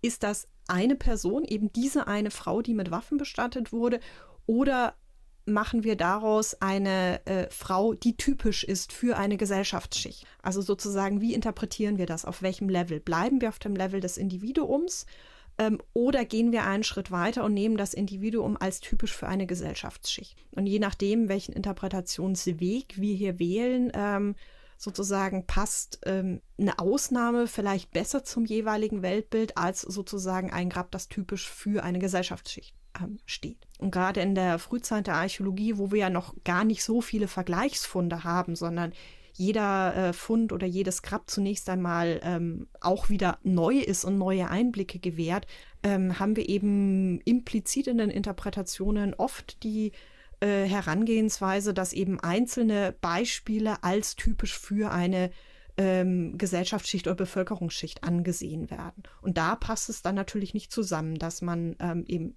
einzelne Frauengräber mit Waffen hat, weil das würde ja dann diese systemische gewissermaßen Interpretation ähm, wieder, ähm, ja, würde dem widersprechen. Das heißt, wir haben jetzt einfach auch eine Verschiebung von Ansätzen gewählt werden. Genau, also ich denke, heute wird viel differenzierter eben auch interpretiert. Ähm, zum einen eben, dass viel mehr darauf geachtet wird, was sagt uns der archäologische Befund und dann eben die Frage, was machen wir in der Interpretation daraus oder wie interpretieren wir das eben viel ähm, intensiver auch reflektiert, nicht nur diskutiert, sondern auch reflektiert wird ähm, und wir eben hier in der Interpretation eben auch unterschiedliche Level sehen. Also ähm, bleibe ich auf der Ebene des Individuums, gehe ich auf die Ebene der Gesellschaft, ähm, gehe ich vielleicht auch ähm, diachron vergleichend vor, also sozusagen ähm, vergleiche ich ähm, Geschlechterrollen, wie sie sich in verschiedenen Zeiten an verschiedenen Orten ähm, darstellen.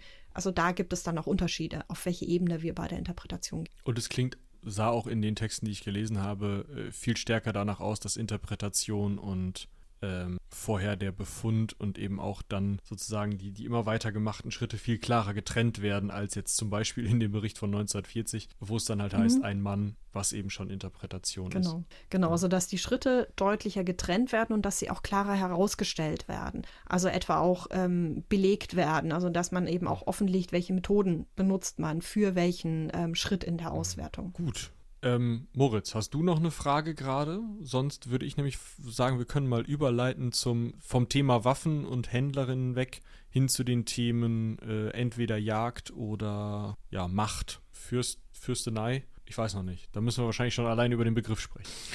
leite gerne über. ich leite. Äh, wo wollen wir denn hin? Wir können vielleicht einmal der, ein Anlass, der mir bei Twitter unterkam, was man ja gar nicht mehr so nennen darf, äh, ist ja, äh, ich mach's trotzdem, ist ja dieser eine, äh, ein Beitrag, wenn ich mich recht entsinne, in einer größeren amerikanischen Zeitung, in der es einfach hieß, ja, wir haben rausgefunden, dass es auf einmal doch Jägerinnen in Südamerika gab. Huch, was ist denn da passiert?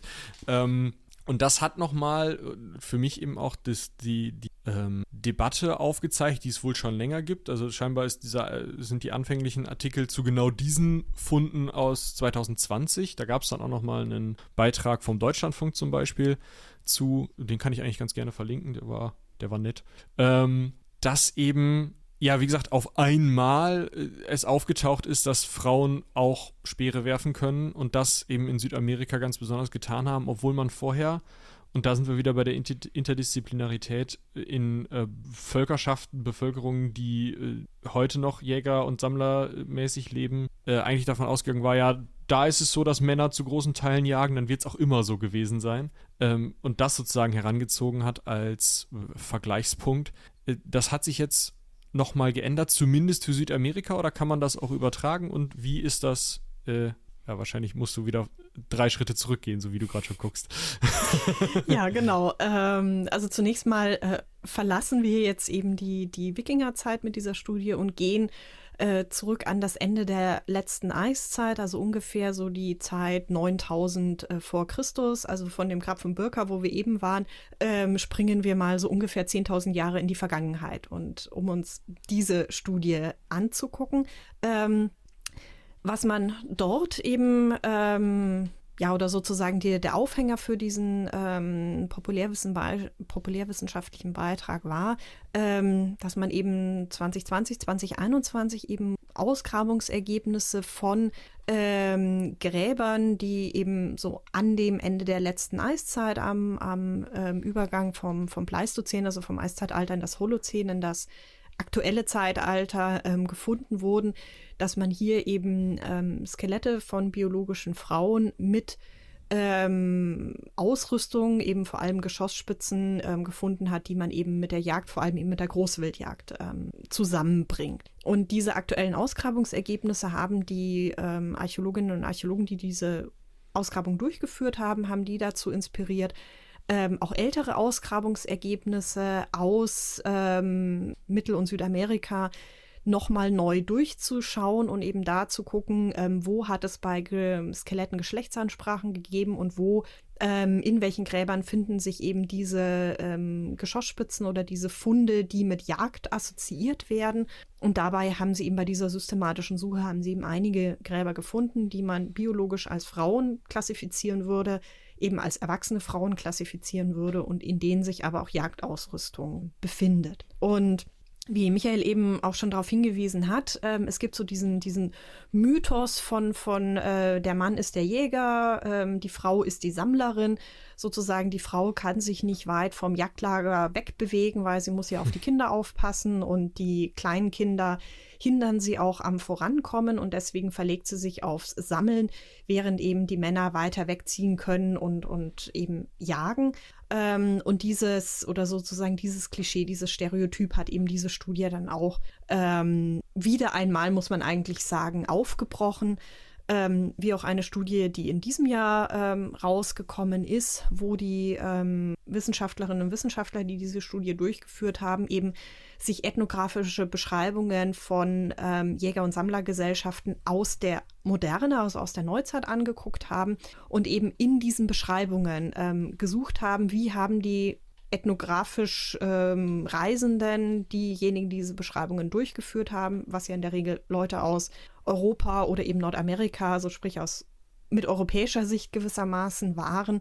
Wie haben die diese Gesellschaften beschrieben und wie haben sie die Tätigkeiten beschrieben? Und bei der systematischen Durchsicht haben sie eben durchaus einige Beschreibungen gefunden, die eben darauf hinweisen, dass erwachsene Frauen ähm, selbstverständlich auch bei der Jagd sowohl auf kleine, mittelgroße, aber auch als große ähm, Tiere ähm, mit beteiligt sind und zwar als Jägerinnen, also nicht nur als helfende Personen, die dann vielleicht ähm, dafür zuständig sind, das tote Tier zu zerlegen und dann die Teile wegzutragen, sondern eben auch aktiv in der Jagd beteiligt sind. Und diese beiden Studien ähm, zeigen auf der einen Seite durch den archäologischen Befund und andererseits eben durch diese neue Evaluation der ethnografischen Beschreibungen, ähm, dass man hier oft auch einem Stereotyp aufgesessen ist.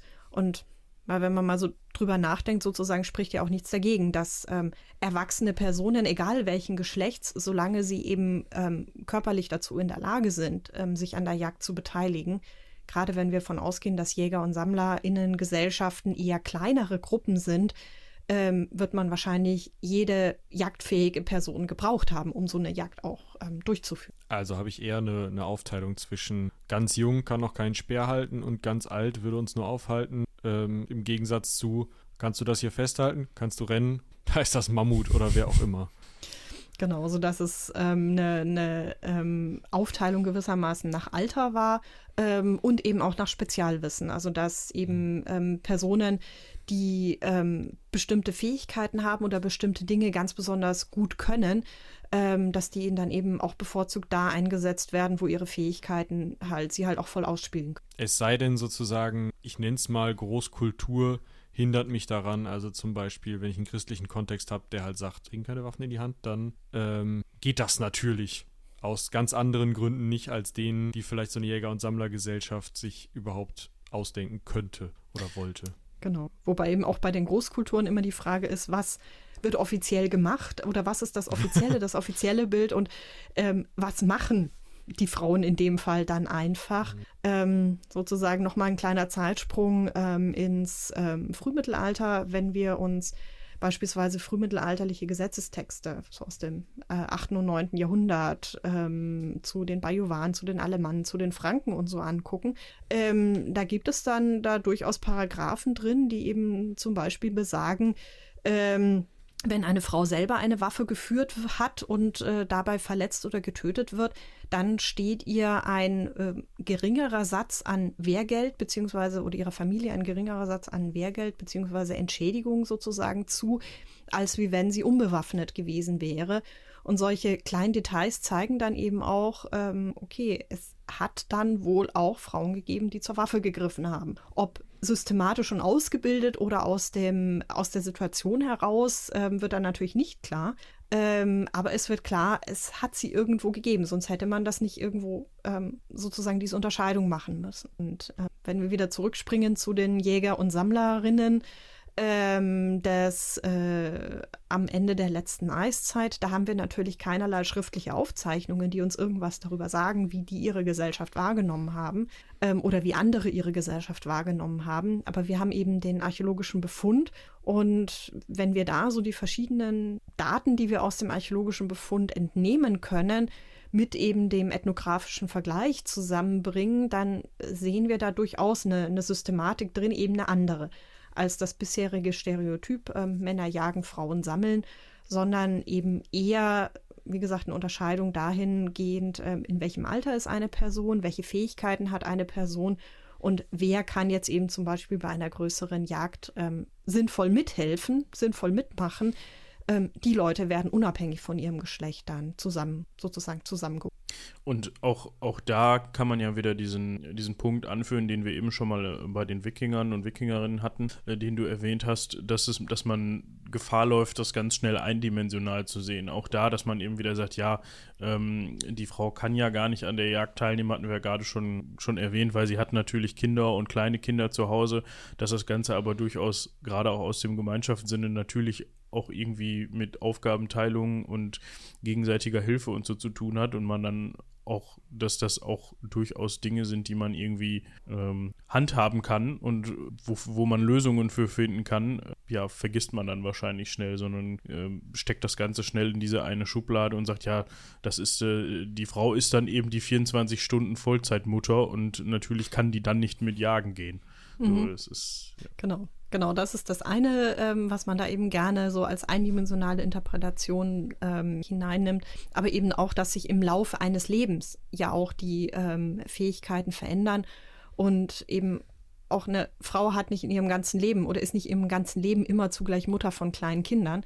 Ähm, genauso wie sich natürlich auch bei Männern die ähm, Fähigkeiten im Laufe des Lebens ähm, verändern. Ja, Mehrdimensionalität ist, glaube ich, dann ein schönes Stichwort, falls ihr nichts mehr zu Jagd habt, für, um auf Anführungsstriche kann man nicht hören, aber Fürstinnen einzugehen und Fürsten eigentlich im gleichen Maße. Das war nämlich eine der Erkenntnisse, die ich aus den ähm, Texten, die du uns zu den, zu den Keltenfürstinnen geschickt hast, um nochmal einen Zeitsprung zu machen. Ähm, und auch aus dem, was ich äh, zuvor schon, hm, tatsächlich habe ich mich mit etwas in der Richtung schon mal beschäftigt im Studium, jetzt nicht tief, aber zum Üben. Ähm, und äh, was ich da schon gesehen habe, äh, der Begriff Fürst wird so sehr analog gedacht zum Thema oder kommt einem immer sehr analog zum, zum, zur frühen Neuzeit vielleicht vor. Also irgend so ähm, ja, prunkvoll angezogene Person sitzt auf einem Stühlchen und äh, lässt sich irgendwie mit Weintrauben füttern oder so.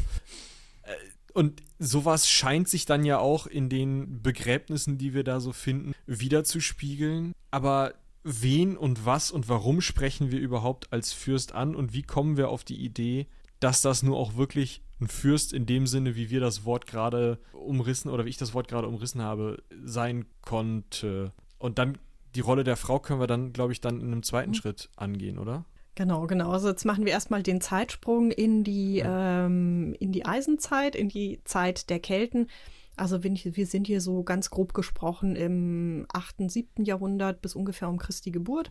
Ähm, in der Zeit bewegen uns mit den sogenannten keltischen oder eisenzeitlichen Fürstengräbern, ähm, wobei wir eben das Fürst heute eigentlich immer in Anführungszeichen denken mhm. müssen. Das ist eben auch so ein Begriff, der stammt aus der ähm, Forschungsgeschichte, aus der Frühzeit der Archäologie, wo eben bei diesen reichen Grabausstattungen, bei den Prunkgräbern eben tatsächlich an jemanden mit Macht gedacht wurde und Fürst schon bei dieser impliziten Interpretation im Sinne eben eines rechtlichen Begriffs der, der Neuzeit gedacht wurde, eben jemand, der die Macht vor Ort hat. Ähm, heute würden wir eher von Elitebestattungen oder von Prunkbestattungen ähm, sprechen um sozusagen offen zu lassen, wie genau hat jetzt die Macht ausgesehen, die diese Person hat.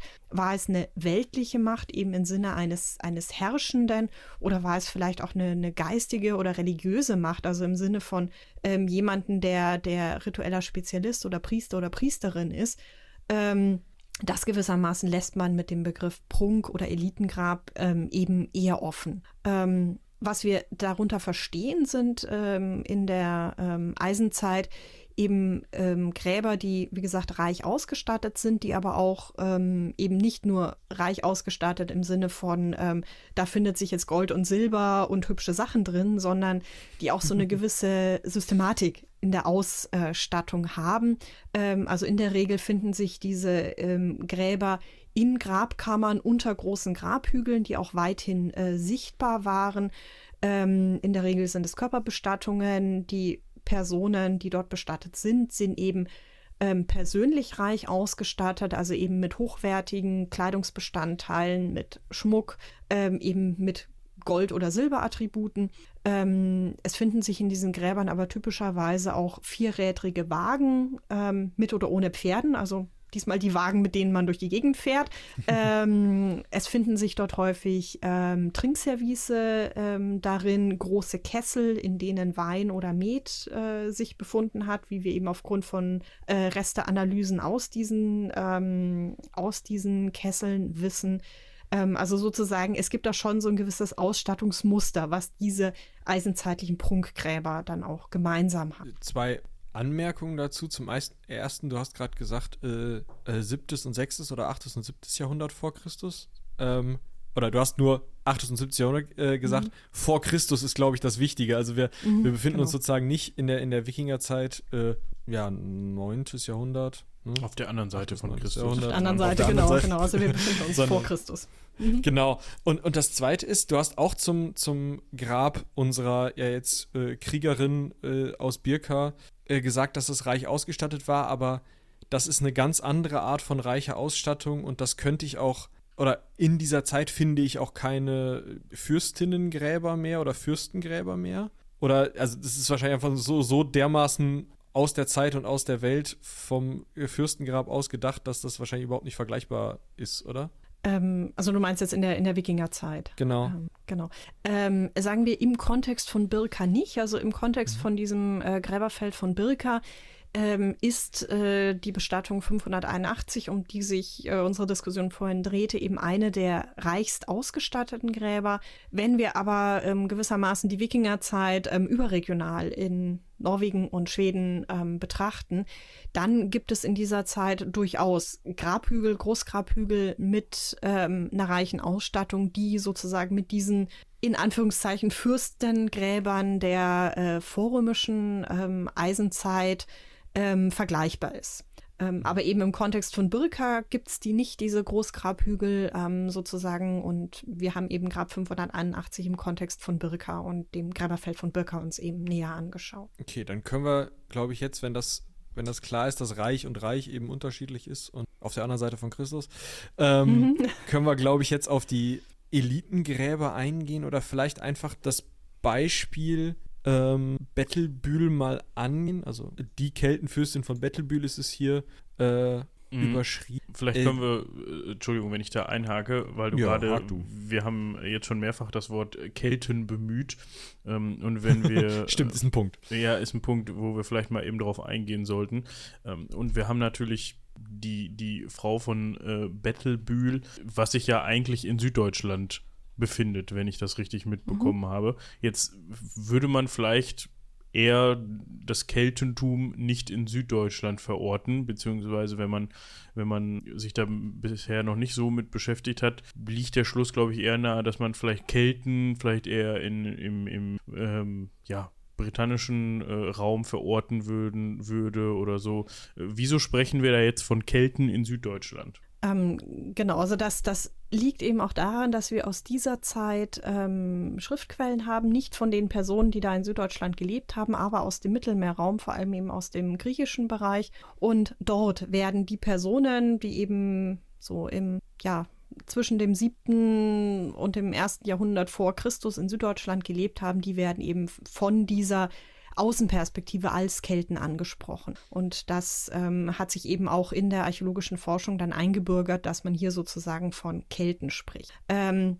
die Kelten, die ähm, viele sozusagen im Hinterkopf haben, wenn sie an, an Großbritannien oder Irland denken, ähm, sozusagen, das ist dann wieder eine Zeitschicht später. Wir sind dann eben im Frühmittelalter, also gewissermaßen auf der anderen Seite von Christi Geburt wieder.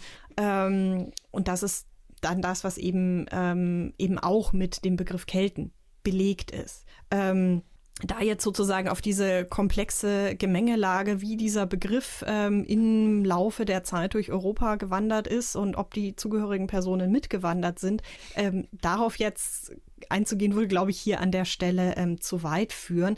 Ähm, wir können aber sozusagen zusammenfassend äh, festhalten, für die ähm, vorrömische Eisenzeit oder wenn wir in archäologischen ähm, Datierungsepochen sprechen, für die Hallstatt- und Latènezeit, ähm, wird eben auch davon gesprochen, dass wir in Süddeutschland eben ähm, Kelten oder keltische Gräber ähm, vorliegen haben.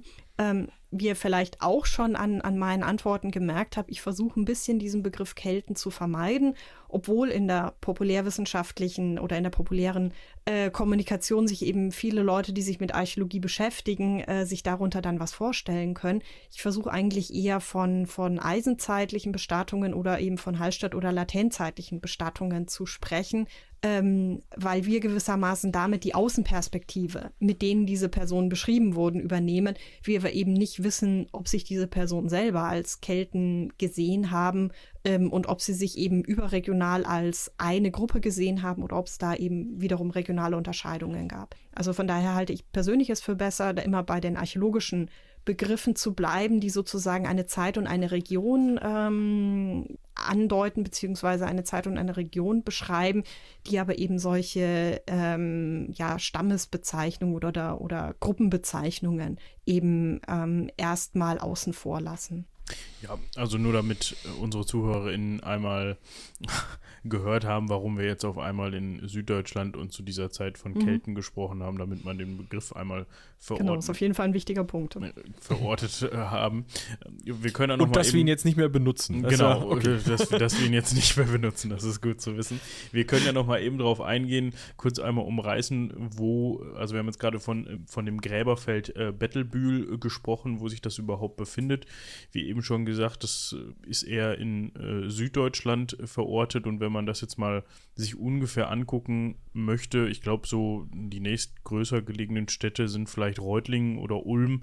Äh, wenn man jetzt von Reutlingen Richtung Bodensee fährt, ungefähr auf der Hälfte kommt man dann nach Bettelbühl. Es liegt auch in der Nähe der Heuneburg und äh, wie gesagt, dort ist eben äh, eine Ausgrabung getätigt worden und dort ist dann auch eben dieses Fürstinnengrab 2010 mhm. gefunden. Ja. Genau, genau. Ich denke, das ähm, Wichtige hier ist eben aus dem Zeitkontext heraus, dass sich dieses ähm, Gräberfeld eben bestehend aus mehreren ähm, Grabhügeln unterschiedlicher Größe ähm, eben in der Sichtweite der Heuneburg befindet und dass es eben eine ähm, ja, stadtartige Siedlung eben aus äh, der ähm, vorrömischen Eisenzeit, ähm, dem schon lange auch untersucht wird und wo wir ähm, bereits wissen, dass es hier eben vielfältige Kontakte Richtung Süden gab, dass wir dort eben Importgüter aus dem Mittelmeerraum ähm, haben. Also wir dort etwa ähm, griechische, also hier so schwarz- oder rotfigurige Vasen auf der Heuneburg finden, die eben ganz eindeutig zeigen, hier hat es Kontakte in den Mittelmeerraum gegeben oder ähm, dass man etwa im fünften vorchristlichen Jahrhundert auf der Heuneburg auch eine Lehmziegelmauer errichtet hat als Stadtmauer, deren Vorbilder ähm, die Kolleginnen und Kollegen, die sich damit eben näher beschäftigt haben, eben auch im Mittelmeerraum sehen, in den dortigen ähm, Festungsbauten. Also von daher sehen wir an diesem Fundort diese, diese überregionalen Kontakte eben sehr eindeutig. Und ähm, solche stadtartigen Anlagen wie eben die Heuneburg gibt es aus der Zeit eben mehrere. Und typischerweise befinden sich in Sichtweite von diesen Siedlungen dann eben auch Großgrabhügel mit ähm, reich ausgestatteten Bestattungen, mit Prunkbestattungen. Ähm, und hier ähm, bei dem Bettelbühl ist eben das Besondere, dass man hier 2010 ein ähm, bis dato unberaubtes oder ungestörtes Grab ähm, gefunden hat ähm, und man hier eben die Chance bekommen hat, mal so ein Prunkgrab, von denen eben viele ähm, eben schon in der Antike, also kurz nachdem sie errichtet wurden, beraubt wurden, dass man hier mal die Chance bekommen hat, mit modernen archäologischen Methoden so eine Bestattung zu untersuchen, die eben nicht antik beraubt wurde, nach allem, was wir bisher wissen. Was ja in dem Fall auch eher komisch ist oder man kann sich nicht so richtig erklären, warum eben dieses Grab nicht geplündert worden ist. Ich glaube, wenn ich das richtig im Kopf habe, es liegt ein bisschen abseits von den anderen, aber trotzdem nicht so weit, dass man nicht irgendwie erwarten könnte, dass es gefunden wurde. So richtig kann man sich das, glaube ich, nicht erklären, warum da jetzt, warum das ungestört ist, äh, soweit ich weiß.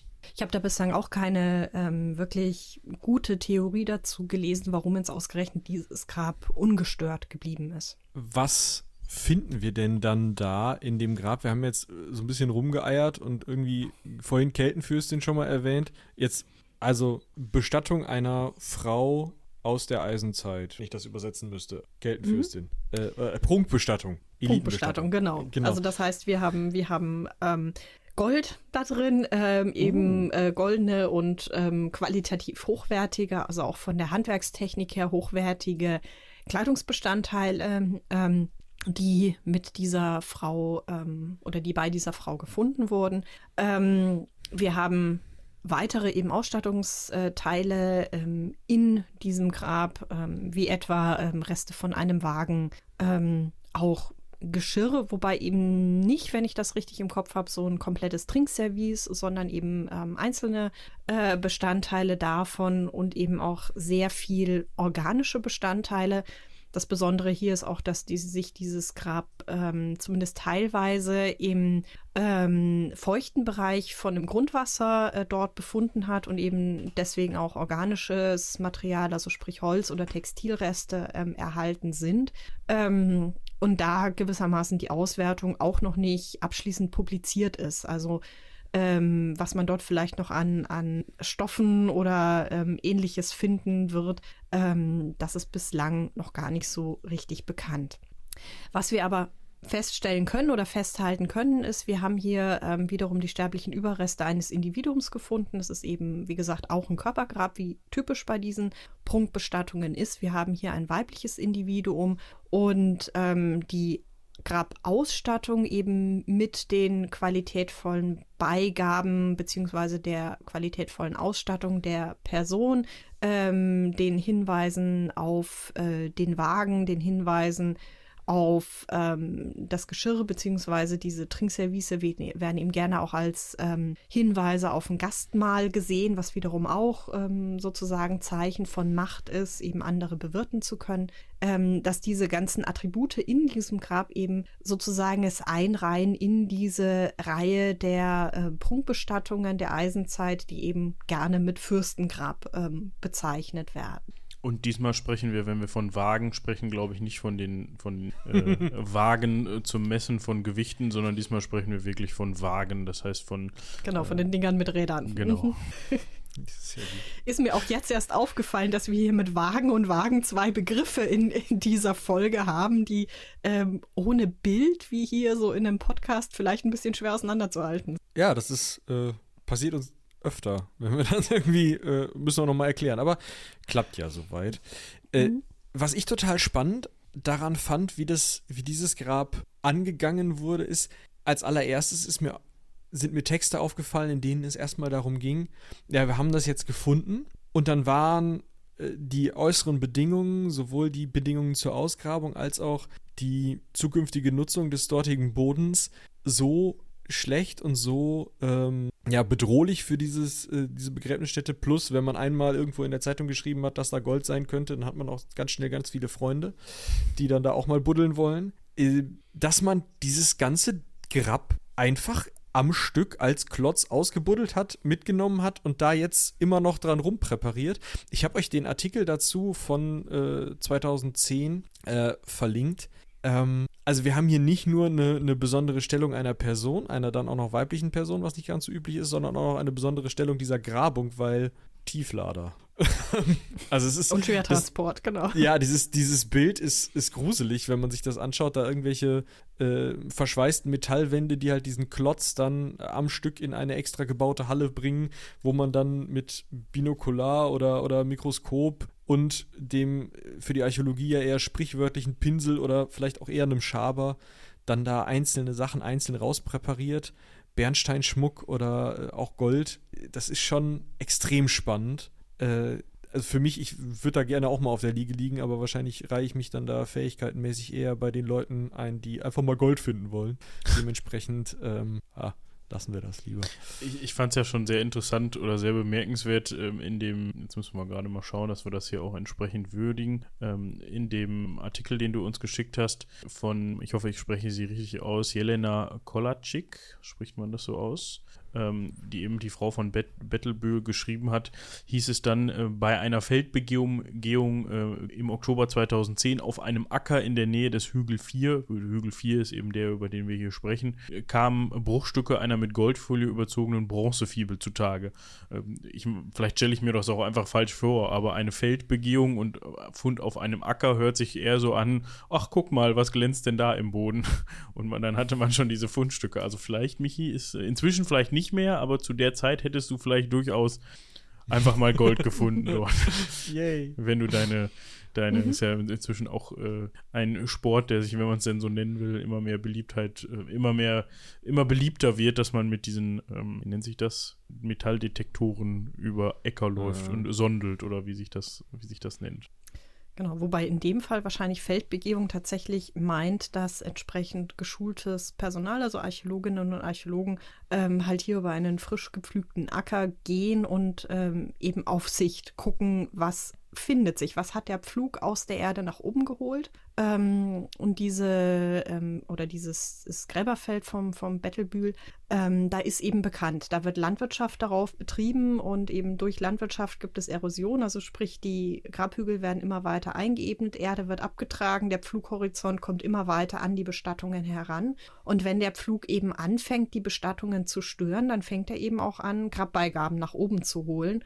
Und das ist dann der Moment, wo man eben solche ähm, Ausstattungsgegenstände aus diesen Bestattungen dann eben auch an der Oberfläche eines frisch gepflügten Ackers ähm, finden kann. Was ja wirklich trotz, oder aus meiner Sicht finde ich das relativ erstaunlich, weil es ja wirklich zum einen großer Zufall sein muss, dass man gerade zu dem Zeitpunkt dort ist, wo dann diese äh, Fundstücke an die Oberfläche gespült werden von dem Flug sozusagen und auf der anderen Seite, äh, dass es, wenn man sich den zeitlichen Horizont anguckt, bis dahin wirklich überdauert hat. Also weil dieses Feld ja wahrscheinlich oder dieser Acker nicht erst seit einer Woche landwirtschaftlich genutzt wird, sondern eben auch schon länger. Obwohl du sagst, dass es mhm. ja gerade, dass es, dass es dann auch seine Zeit dauert, bis man dann wirklich die, die Schichten erreicht, in der dann wirklich was zu finden ist quasi. Mhm. Genau, vor allem wenn die ursprünglichen Gräber noch mit Grabhügel überdeckt sind, dann muss der Pflug ja gewissermaßen erstmal den ganzen, die ganze Erde von dem Grabhügel auch ähm, wegpflügen bzw. auseinanderziehen und auf dem Feld ähm, verteilen. Ähm, aber gewissermaßen durch, durch ähm, Prospektion und durch ähm, entsprechendes Monitoring von bekannten äh, Bodendenkmälern kann man schon recht guten Zeitpunkt auch finden, um solche Feldbegehungen durchzuführen. Ähm, sozusagen im landwirtschaftlichen Produktionszyklus ist ja auch relativ gut vorhersagbar, wann gepflügt wird und wann man eben mit Erlaubnis des Bauern oder des äh, Betreibers von der Landwirtschaft dann eben als ähm, Archäologen und Archäologen da eben mal gucken können, was der Pflug denn vielleicht nach oben gebracht. Also Beliebte damit auch keine für Studis. Ja. Genau, also dass hier eben auch keine, keine falschen Eindrücke entstehen. Also solche Feldbegehungen müssen eben auch äh, entsprechend angemeldet und genehmigt werden, unterliegen eben dem Denkmalrecht ähm, und dem Denkmalschutz.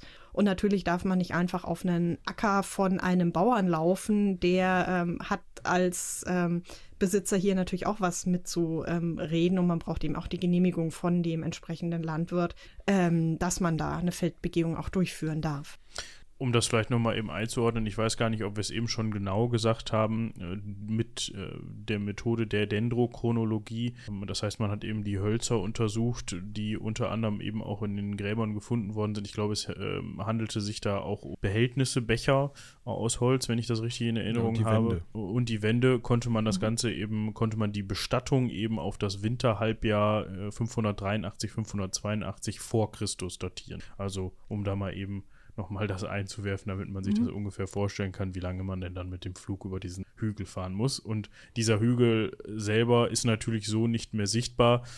Also der Acker, der Acker, über den dann der Bauer mit dem Flug drüber gefahren ist, der hat jetzt nicht an vier Stellen irgendwie so komische Buckel, sondern das Ganze ist eben durch, durch die Veränderung der, der Struktur inzwischen einfach ein Acker vielleicht ein bisschen Buckel. Genau, also ich denke, wenn man vor Ort gestanden hat, hat man wahrscheinlich nicht gesehen, dass sich da mal. Ich habe mal eine ähm, äh, luftarchäologische Aus, also so einen kleinen Workshop dazu gemacht und da, wenn man das tatsächlich aus der Luft sieht und dann mit entsprechendem Bewuchs und entsprechendem Sonnenstand, dann kann man auch mal so einen Hügel noch erkennen. Ja, also auch da, ähnlich wie bei einer äh, Bronzefibel mit Goldbezug, wahrscheinlich auch viel Glück dabei und viel vorheriges Wissen, wann fliege ich denn überhaupt. Aber äh, vom Boden aus sind selbst römische Straßen, die sich, wenn man das aus der Luft fotografiert, schnurgerade und total, äh, ja, also gerade so einem ins Auge springen, äh, eigentlich nicht zu erkennen. Aber wo du gerade mhm. schon, Moritz, äh, im, im, äh, im Fund schon wieder warst und da irgendwie äh, Gefäße und, und Holzbohlen dir anschauen wolltest, wollen wir uns dann nochmal diese Fürstin einmal, also Fürstin in Anführungsstrichen, diese Frau aus der Elite, einmal anschauen und mal schauen, wie viel wir denn überhaupt zu der Frage beitragen können, wer war das denn? Ähm, in, der, ähm, in den Publikationen, die wir bisher haben, werden die Funde dann gewissermaßen nach äh, Regionen, wo in der Grabkammer sie gefunden wurden, ähm, eben zusammengefasst. Und wir haben hier eben einerseits eben die Bestattung von der Person selber, die eben in ihrem, äh, in ihrer Kleidung mit ihrem Schmuck und ihrer persönlichen Ausstattung niedergelegt wurde. Und da sehen wir eben hier befindet sich eben auch einiges aus Gold, dort befinden sich Bernstein, dort befinden sich ungewöhnliche Gegenstände, also die Person selber war schon mal ähm, im Zeitkontext ungewöhnlich ausgestattet. Ähm, dann können wir aber eben auch schauen, was in der ähm, Grabkammer ähm, gefunden wurde. Ähm, da wiederum ähm, haben wir dann Utensilien, die sich äh, in, der, in der Grabkammer befinden, also etwa reich verzierte Bronzebleche, ähm, Reste von Speisebeigaben, also in dem Fall ähm, von einem äh, Schwein, das eben als Fleischbeigabe ähm, interpretiert wird, dass wir ähm, Hinweise auf Reste von einem vierrädrigen Wagen, also von einem Wagen zum durch die Gegend fahren ähm, haben. Ähm, genau, dass wir ähm, Werkzeuge haben, etwa Messer oder ähnliches. Also sozusagen hier haben wir so eine ähm, reiche Ausstattung, die aber jetzt nicht in eine bestimmte Richtung ähm, weist, sondern die so ein, ich sag mal, so ein Sammelsurium an, an Indizien ähm, ergibt. Und ähm, weshalb hier jetzt eben die Frage diskutiert wird, war es eine Fürstin, ist eben zum einen der Grabbau an sich, also sprich das, das Kammergrab, der Grabhügel in Sichtweite der Heuneburg. Ähm, hat das jetzt etwas mit der gesellschaftlichen Stellung der Person zu tun und das in Kombination mit der reichen Ausstattung und mit den Objekten, die jetzt nicht rein personenbezogen sind, sondern auch auf einen Status hinweisen können, wie etwa ähm, der Wagen zum Fahren. Also die Person muss nicht selber laufen, sondern sie kann einen Wagen benutzen. Ähm, sowas weist auf Status hin und sowas wird eben dann mit der Frage verbunden, ähm, ob bzw. welche Macht diese Person in der zeitgenössischen Gesellschaft hat. Dass wir jetzt hier jetzt eine, eine Frau haben, ähm, sehen wir oder wurde eben durch die anthropologischen Analysen am Skelett festgestellt. Und das führt dann eben zu der Frage gewissermaßen, ähm, war diese Frau als Person, ähnlich wie jetzt wiederum bei den ähm, Händlerinnen und Händlern, ähm, war diese Frau aufgrund ihrer Person mächtig oder war sie mächtig, weil ihre Familie mächtig war? Also auch wieder die Frage sozusagen, ähm, woher kommt diese Macht, die Person oder die sich in dieser Grabausstattung widerspiegelt? Woher kommt diese gesellschaftliche Stellung? Kommt sie aus der Person heraus? Kommt sie aus der Familie der Person heraus?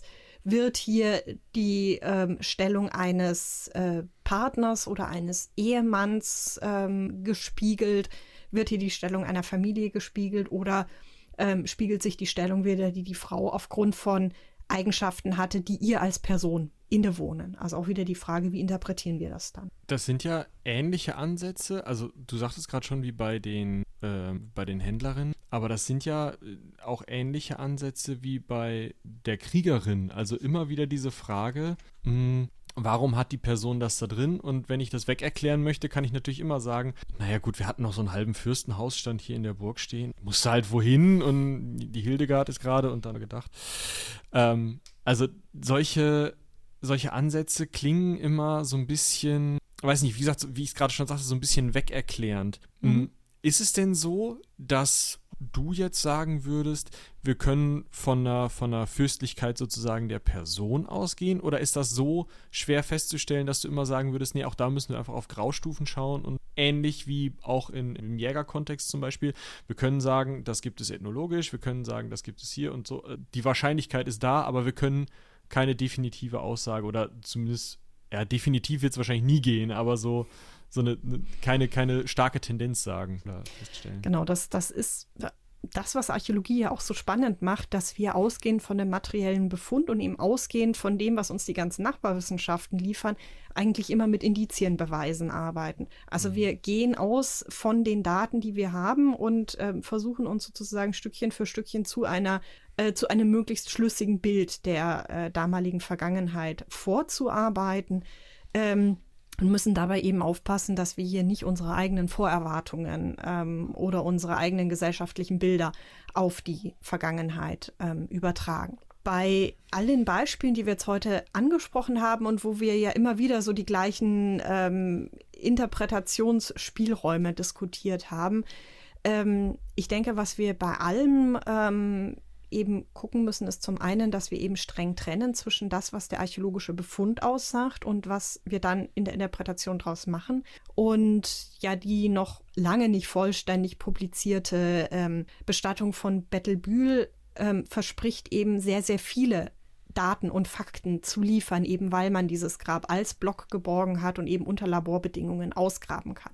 Also da wird man eine Fülle von, von Daten ähm, wenn das eines Tages alles mal publiziert ist, wird man eine Fülle von Daten haben, mit denen man dann arbeiten kann und die vielleicht auch andere, ältere Interpretationen wieder auf den Prüfstand stellen. Ähm, für mich selber ähm, würde ich sagen, in der Herangehensweise, ähm, ich denke, es ist wichtig, in der Interpretation ähm, gewissermaßen sich selber auch treu zu bleiben in der Interpretationslinie, ähm, wie wir es eben so schön bei dem äh, Beitrag von Anne Stolzberg und den, den Gewichtswagen aus der Wikingerzeit gesehen haben, dass sich die Interpretationslinie ändert, sowie das biologische Geschlecht einer bestatteten Person bekannt ist. Ich denke, da muss man besonders vorsichtig sein, wenn ich mich dazu entscheide, ein bestimmtes Objekt im Grab oder ein bestimmtes Ensemble in einem Grab in eine bestimmte Richtung zu interpretieren, ähm, dann sollte ich dieser Linie auch treu bleiben und es nicht unbedingt eben in Abhängigkeit vom Alter oder vom Geschlecht der bestatteten Person dann mal so, mal so. Also hier denke ich, sollten, sollte ich als Forschende mir selber auch eben immer auf die Finger gucken und eben schauen, wie treu bleibe ich eigentlich meinem Interpretationsansatz und wenn ich das nicht tue, warum tue ich das nicht, muss ich dann vielleicht meinen Interpretationsansatz überdenken und ähm, neu justieren. Ja, also da, da sind wir, glaube ich, schon viel in diesem Bereich von, ja, mich selber reflektieren, viel dabei darüber nicht nur nachzudenken, was ich hier vor mir liegen habe, sondern eben auch, was, was mein eigener Kontext dazu ist und was auch der Kontext vielleicht der Gesellschaft, die 1940 einen Text dazu geschrieben hat oder wann auch immer, äh, eben dann jeweils ist. Und für mich klingt es halt wieder und das merke ich immer mehr oder immer jedes Mal, wenn ich mich mit äh, Wissenschaften beschäftige, die jetzt nicht 1 plus 1 gleich 2 sind. Also ähm, selbst wenn man in der Naturwissenschaft ähm, irgendwo, also klar, da gibt es sehr definitive äh, Ergebnisse aus irgendwelchen Rechnungen, aber da kommt man eben auch irgendwann in den Bereich von Theorien, die die wahrscheinlichste Erklärung sind. Mm, und da sind wir eben auch hier, also wieder im Bereich von, ja, Graustufen und müssen wir nochmal drüber nachdenken und müssen wir uns nochmal anschauen. Und solange haben wir diese Erklärung, die möglicherweise die beste ist. Mhm. Ähm, das würde ich jetzt einfach auch mal versuchen wollen, so die beste jeweilige Erklärung ähm, für unsere Beispiele zu finden. Das haben wir bei der Kriegerin ja relativ klar, dass es wohl eine Kriegerin war, äh, gemacht. Ne? Ähm, auch bei den Jägerinnen. Ähm, gut, die waren eben bei der Jagd dabei. Und hier wissen wir bisher nur, gehörte irgendwie zur Elite, oder? Also da können wir noch nicht noch nicht mehr sagen, weil noch nicht mehr zu finden. Genau, also da ist im Moment die äh, Aussagetendenz, die wir in der Literatur eben finden, gehört zur Elite. Ähm, aber wie genau jetzt die Stellung von dieser Frau von Bettelbühl ähm, wir im, im Zeitkontext auf der Heuneburg ähm, sehen müssen, oder sehen können, ähm, das ist im Moment noch, also das ist noch Stand der Diskussion oder ist noch in Diskussion.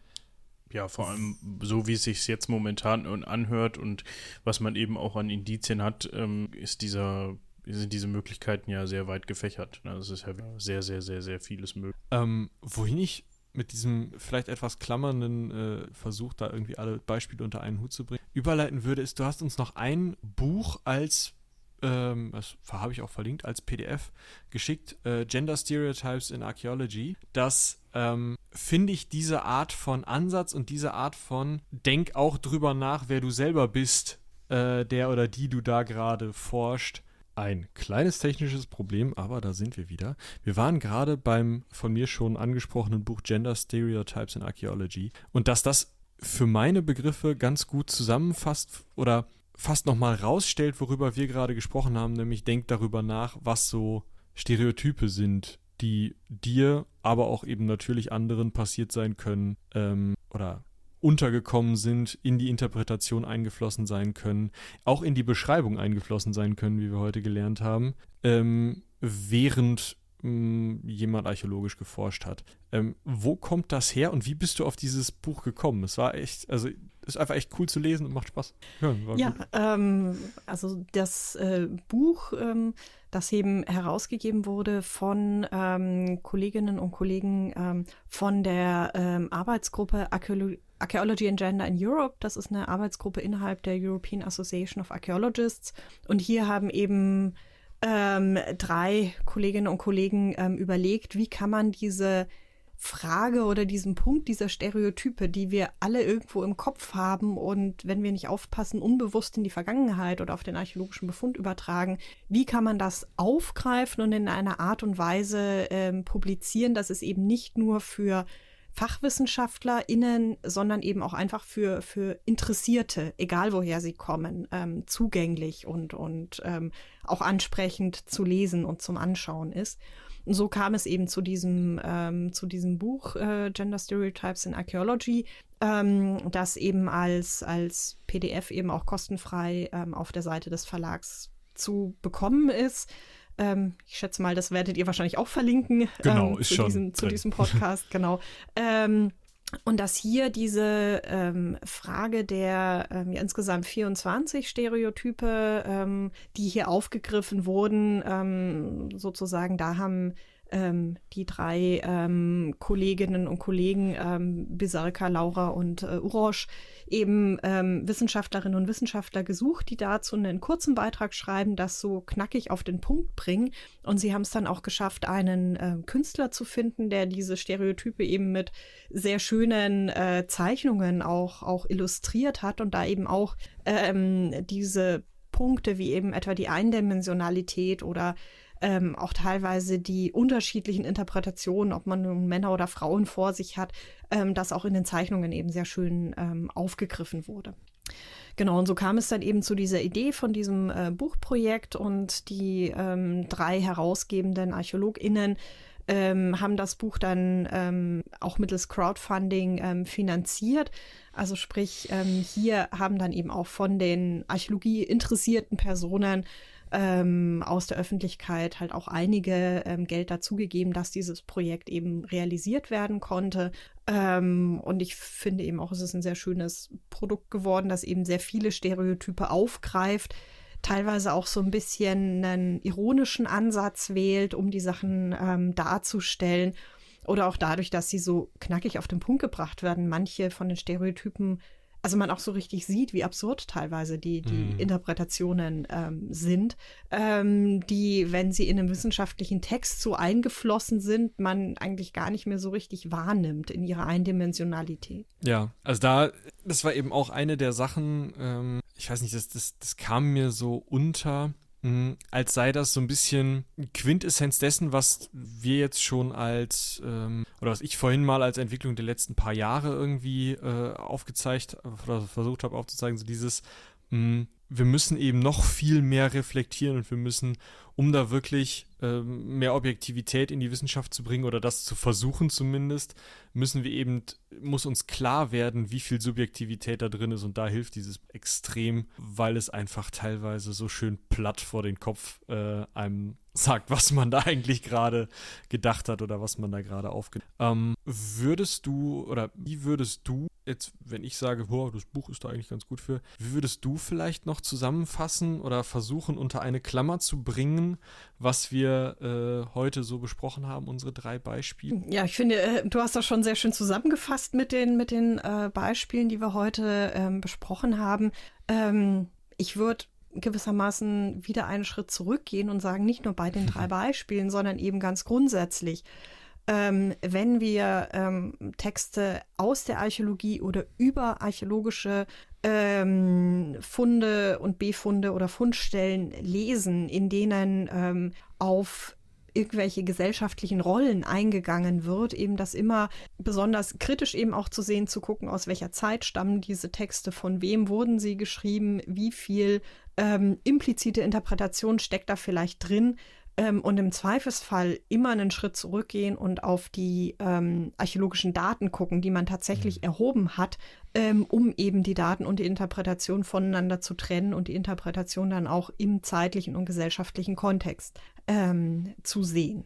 Das wird wahrscheinlich für einige Leute äh, fast ein bisschen enttäuschend sein, wenn man eben immer wieder auf die Daten zurück muss, immer wieder an die trockene Materie, um das sozusagen zu sagen. Und ähm, vielleicht selbst diese Interpretation, das war auf jeden Fall eine Kriegerin und wir können jetzt hier eine tolle Geschichte von irgendeiner Schildmaid, die aus Russland nach Birka gekommen ist, erzählen oder von irgendwie der einen Fürstin, die sich da auf der Heuneburg, weiß ich nicht, durchgesetzt hat oder ähm, wie auch immer man das jetzt mit einer Jägerin in eine Geschichte fummeln möchte. Aber ähm, das ist ja immer und das muss auch, glaube ich, immer klar sein, dass es immer Interpretation und da sind wir immer in dem Moment eben angehalten, den Schritt zurückzugehen. Und das ist vielleicht gerade bei so, was wir jetzt teilweise hatten, so Zeitungsbeiträgen, solchen Pressemitteilungen, dem, was eben populärwissenschaftlich mir ja auch in 90 Prozent der Fälle unterkommt, weil so oft gehe ich dann doch nicht mehr in die Bibliothek und schaue mir die neuesten Bücher an.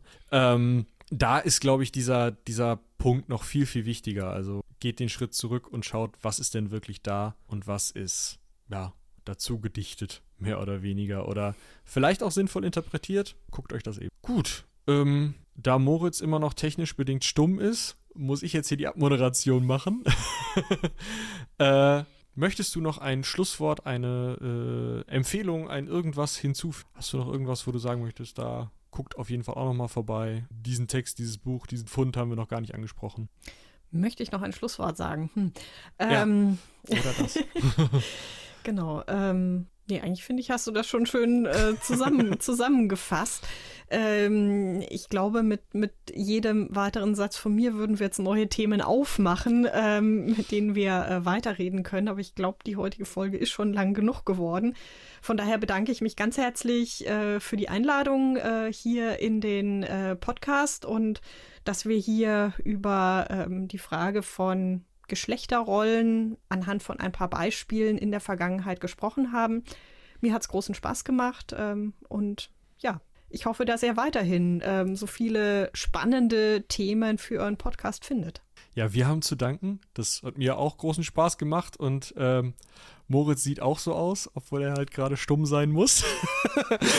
äh, ja, vielen, vielen Dank, dass du dabei warst. Vielen Dank für deine großartige Vorbereitung und diese Riesenmenge an Beispielen und Texten und Bildern, die wir dazu bekommen haben, mit denen wir äh, jetzt um einiges tiefer einsteigen konnten, als wir das bei einigen anderen Themen in der Lage waren. Das war sehr, sehr aufschlussreich und sehr, sehr spannend. Und äh, es muss ja nicht bei einem Mal geblieben sein, aber ich denke, da können wir im Nachgang nochmal drüber sprechen. Und äh, ja, dann würde ich sagen, ganz vielen herzlichen Dank nochmal und äh, an euch da draußen vielen Dank fürs Zuhören. Bis zum nächsten Mal. Tschüss.